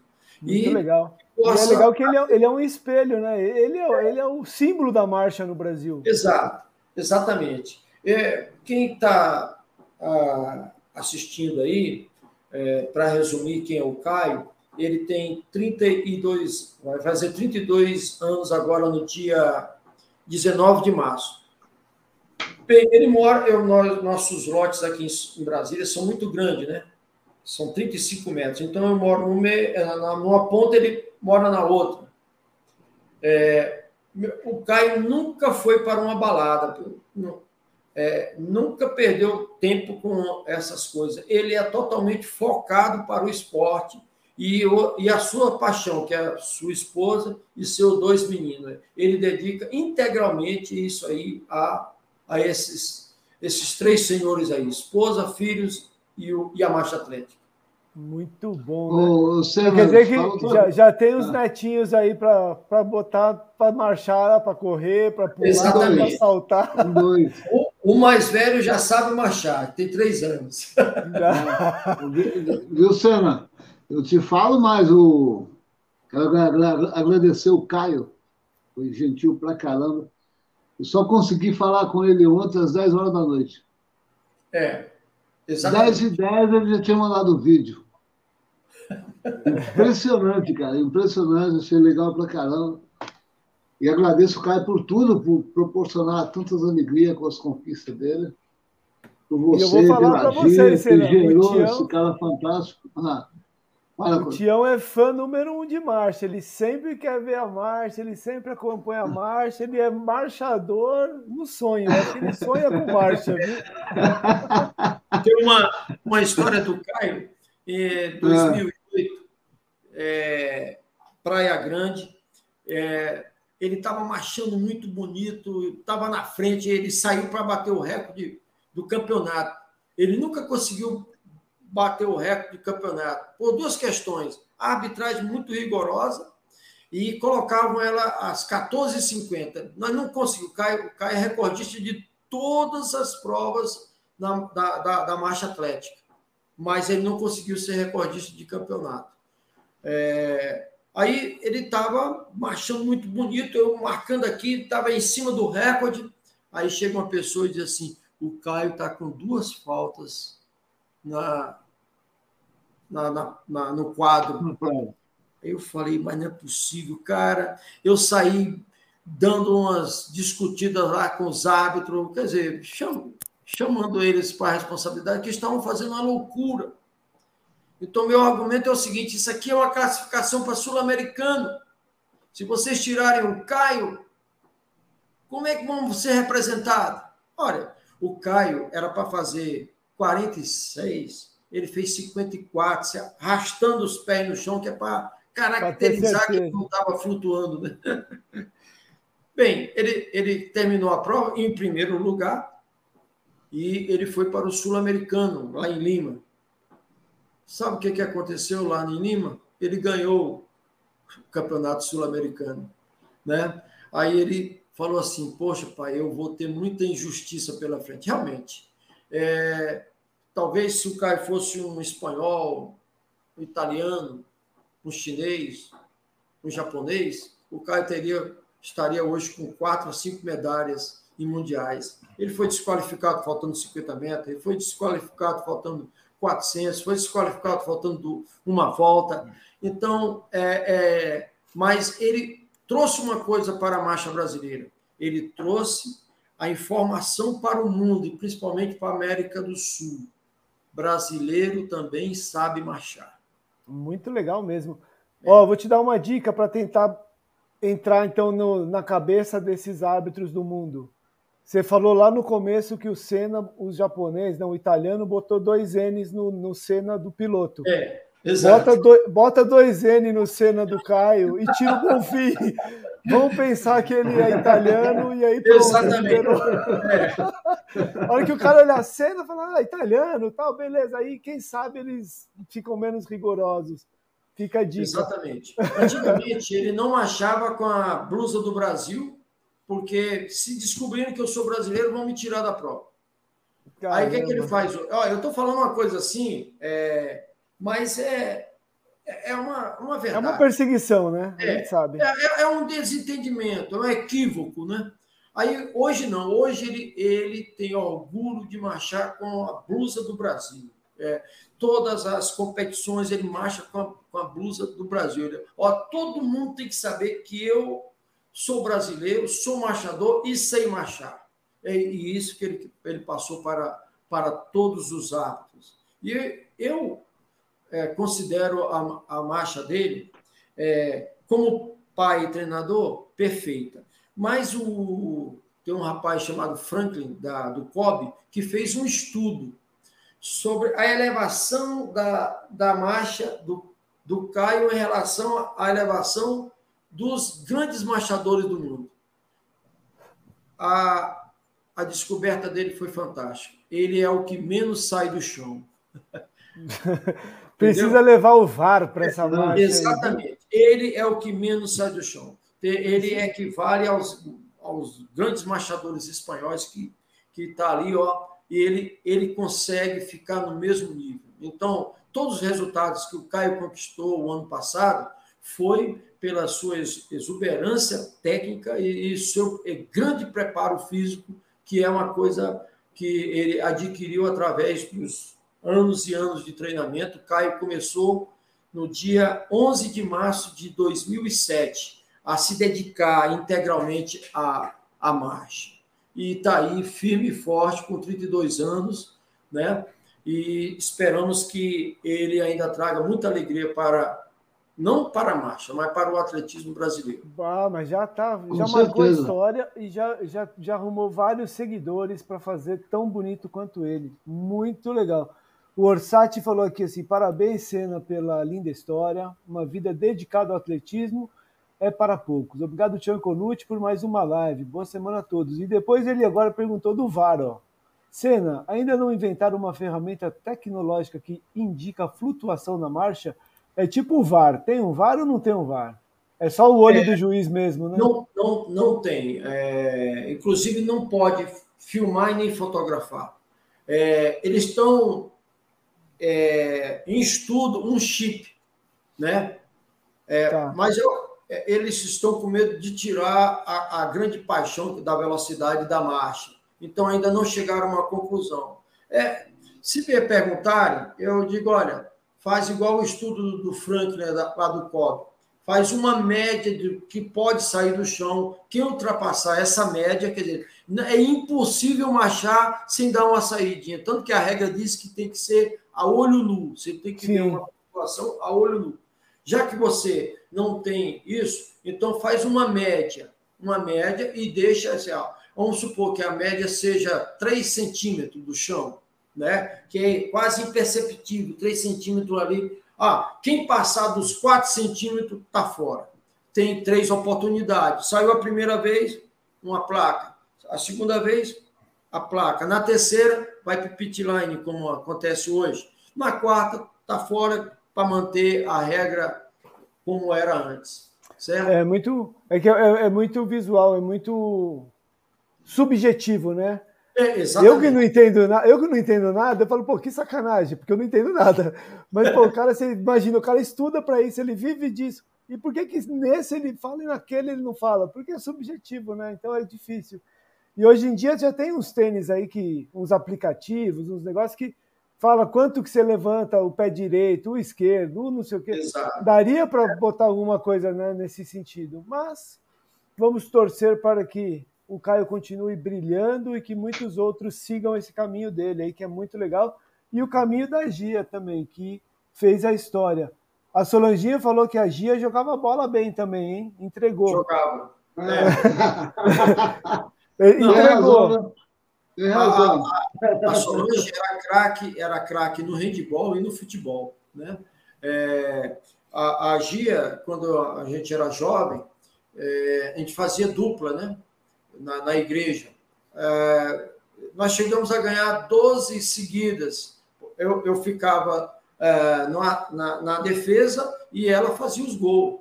É, ela pegava, dava balãozinho lá que o pessoal não acreditava como é que ela dava tanto balãozinho. Era muito que legal.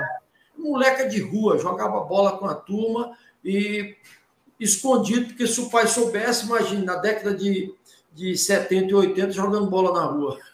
É, não, muito legal mesmo. Pre precursora de tudo, né? Da marcha, do futebol, de tudo, muito legal mesmo. Senna, você está liberado agora, que a gente até passou do horário tá combinado. Certo. Então você pode. Agora, se quiser ficar, a gente fica, não tem problema. Ó, eu quero agradecer a vocês pela oportunidade. É, eu quero agradecer o Tião desde a primeira vez que nós nos vimos. Acho que ele, a primeira vez que ele me viu lá em 84, na primeira São Silvestre, ele já deve ter tirado uma foto nossa. Se eu fosse pagar o que eu devo das fotos que ele fez minha, eu estou devendo uma grana preta para ele aí.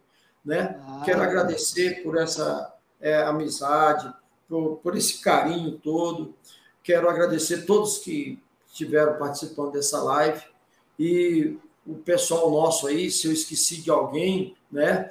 É, quero dizer que foi lapso mesmo. Eu, eu, eu, esqueci de citar o nosso presidente da federação aqui, que vai levar uma, uma dificuldade muito grande, que é realizar a Copa Brasil de Mar aqui em Brasília. Então, é, o nome dele é Xavier. Xavier, força, um abraço para você e hum. bom trabalho. Porque o pessoal fala que a gente. É, é, é o Xavier Francisco? É, é que é o, é o grande é, líder de corrida de rua aqui em Brasília. De fez rua, corrida de reis, meu, exatamente. Meu, meu amigão Xavier, corrida de reis e tudo mais. Exatamente, é um grande é, gestor de corrida de rua. E hoje eu sou um pouco treinador, um pouco gestor, um pouco professor. É, eu falo assim, olha, o, o, gestor é aquele cara doido que coloca a, a cabeça na guilhotina e não sabe que hora que a, a lâmina vai, vai cair. cair. É, porque é críticas, é, é isso, é faz aquilo, até de que ó, o cara está ganhando muito dinheiro e aquela coisa, ó, coitado do gestor, a única coisa que ele ganha mesmo é muito trabalho, é, é muita é, detalhes dos contratos, da, do, da, das prestações de conta, das contrapartidas, e a gente tem que fazer um trabalho que dê sucesso para poder renovar, não é isso? Então, eu quero agradecer mais uma vez a Loteria As Caixas, todo o pessoal, e agradecer a nossa turma que está treinando com a gente, que são nossos atletas. Muito bem, tem que agradecer mesmo. Avisa o Xavier aí que se ele precisar divulgar alguma coisa, do campeonato, tiver material para divulgar, pode mandar para a gente que a gente divulga, porque é sempre importante colocar para todo mundo saber, né, coisas importantes do atletismo. Então pode mandar para a gente que a gente divulga aqui numa boa, tanto no resgate como nas nossas mídias, porque quem fala bem da corrida, do atletismo, a gente sempre abre espaço, né, Tião? Que esse é o objetivo da coisa. Agradecer, agradecer muito você, Cena, a família toda. O Caio falou dos cachorros. Vocês têm cachorro ou não? É, nós temos cinco hoje. É, então são cinco cães atletas. É. Então, cinco seguinte, cães atletas, todo mundo. Eu, eu tive um problema. É, é eu tenho um filho mais, mais velho, né, que eu não citei ele aqui. É, tem cinco pessoas no mundo que eu considero assim, as mais inteligentes que eu conheço, que eu tenho no dia, no, no dia a dia, ele, ele é um deles. Né? É, e ele fez a marcha atlética. Mas um dia, ele marchando nos Jogos Escolares de Brasília, ele foi desqualificado. Ele ficou tão chateado que ele nunca mais entrou nem no estádio que eu trabalho. Você vê como é que marcou isso aí. O Caio não. O Caio foi desqualificado e falou assim: Mas eu vou voltar. Eu vou voltar aqui na próxima. Então, ele ficou muito chateado com isso. Né? E eu é, entrei com a representação, fiz carta para. Eram jogos escolares, era coisa da Secretaria de Educação. Né? E a pessoa falou assim: olha, o Senna é um treinador que já foi um atleta frustrado. Como ele é um atleta frustrado, ele jogou toda a responsabilidade para os seus filhos. Lá na casa dele, até os cachorros têm que praticar atletismo. Aí o Caio, o Caio se lembra dessa carta aí. Como me colocou uma síndrome aí de uma maluquice, né? De que, é. que é, já que eu não fui, meus filhos vão ser. Vão ser. É, não, não, é, não é bem isso, mas os cachorros são bem treinados. Muito bem. E, e eu vou dizer então é. para essa pessoa aí, para ele assistir o começo do programa e conhecer a sua história como atleta, que você também teve muitas conquistas na, na sua fase antes de virar treinador, né? Então, é. essa pessoa não está sabendo muito bem aí dessa, dessa eu, eu, eu, não me considero nenhum corredor, porque eu não, não participei nem de campeonato brasileiro, né? Mas eu, eu só digo assim, para não ficar misturando muito, tem que dar explicações, eu preferi ir para o lado logo de treinador. Eu fui já com, com 20 e poucos anos, eu já era, já era treinador. Né? Quando eu fui o primeiro campeonato, você viu lá né, a, a Carmen disputando com a Mônica Redenez, ah. que é uma excelente corredora chilena. É, na, na, na, naquela sul-americana, fui lá no Chile, nós corríamos junto, eu, ela, o Adalto, mais um outro menino lá que era fundista, nós corrimos ali numa boa, todo mundo pensava que eu estava com 58, 60 quilos. O pessoal falava, esse, esse cara é atleta de quê?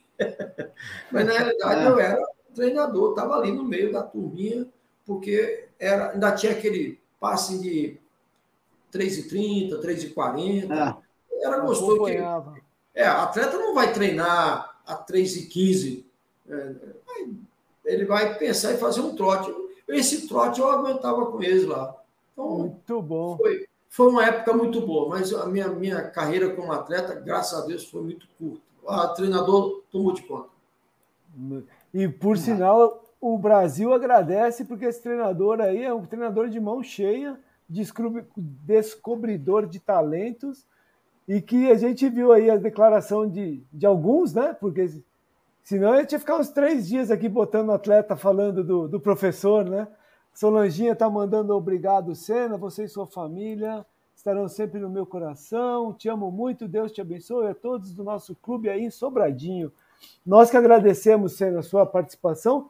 Só para lembrar todo mundo, o programa fica gravado agora também no YouTube da revista Contra Relógio, no YouTube da Sempre Correndo e no Facebook do Sempre Correndo, ao vivo agora, vai ficar gravado lá. É, a partir dessa semana, terça-feira ou quarta, já vai estar também no podcast, para quem quiser ouvir correndo, ou só ouvir as vozes. Semana passada a gente já colocou o do Vlamir e ficou muito legal. É longo? É longo, mas passa rápido, viu? Porque o assunto é, é, bom, o papo é bom, a história é bacana. Então, assim, é muito legal. Então vai estar no podcast também. Não, e quem for fazer o fundo, dá tempo, né? Dá tempo. Quem estiver treinando para maratona aí, ó, vai ouvindo uma musiquinha, vai ouvindo um bate-papo gostoso desse aí, muita história, muito legal. E só agradecer muito mesmo, Senna. E a gente roubou mais do que devia ser o horário aí, mas brigadão, viu? Tá bem. Tá legal. Muito Valeu? obrigado. Obrigado, Senna. A todos a quem está nos assistindo. Muito obrigado pela paciência e Deus abençoe a todos. Muito obrigado. Valeu, Senna. Obrigado. Obrigado a todo mundo que mandou mensagem aqui. Hoje eu fiquei devendo algumas mensagens aí que a gente estava meio na correria, mas participe semana chuva. que vem, na próxima. Aí choveu, chuva, tremeu, também. caiu pedra, tudo. Foi, hoje foi com aventura. Muito legal, pessoal. Obrigadão, valeu. O Edilberto mandou um parabéns aqui. O Hélio mandou um boa noite, um bom dia, boa dica. Isso aí, pessoal. Valeu, então. No próximo domingo a gente vai ver se vai ter mais ou não, que tem um campeonato lá em Pós de Caldas. A gente vai ver se vai, se não vai, se vem, se não vem. A gente avisa durante a semana. Valeu, abraço. Valeu, Tião. Valeu, Senna. Valeu. Um abraço. Senna. Obrigado. Obrigado. Boa noite.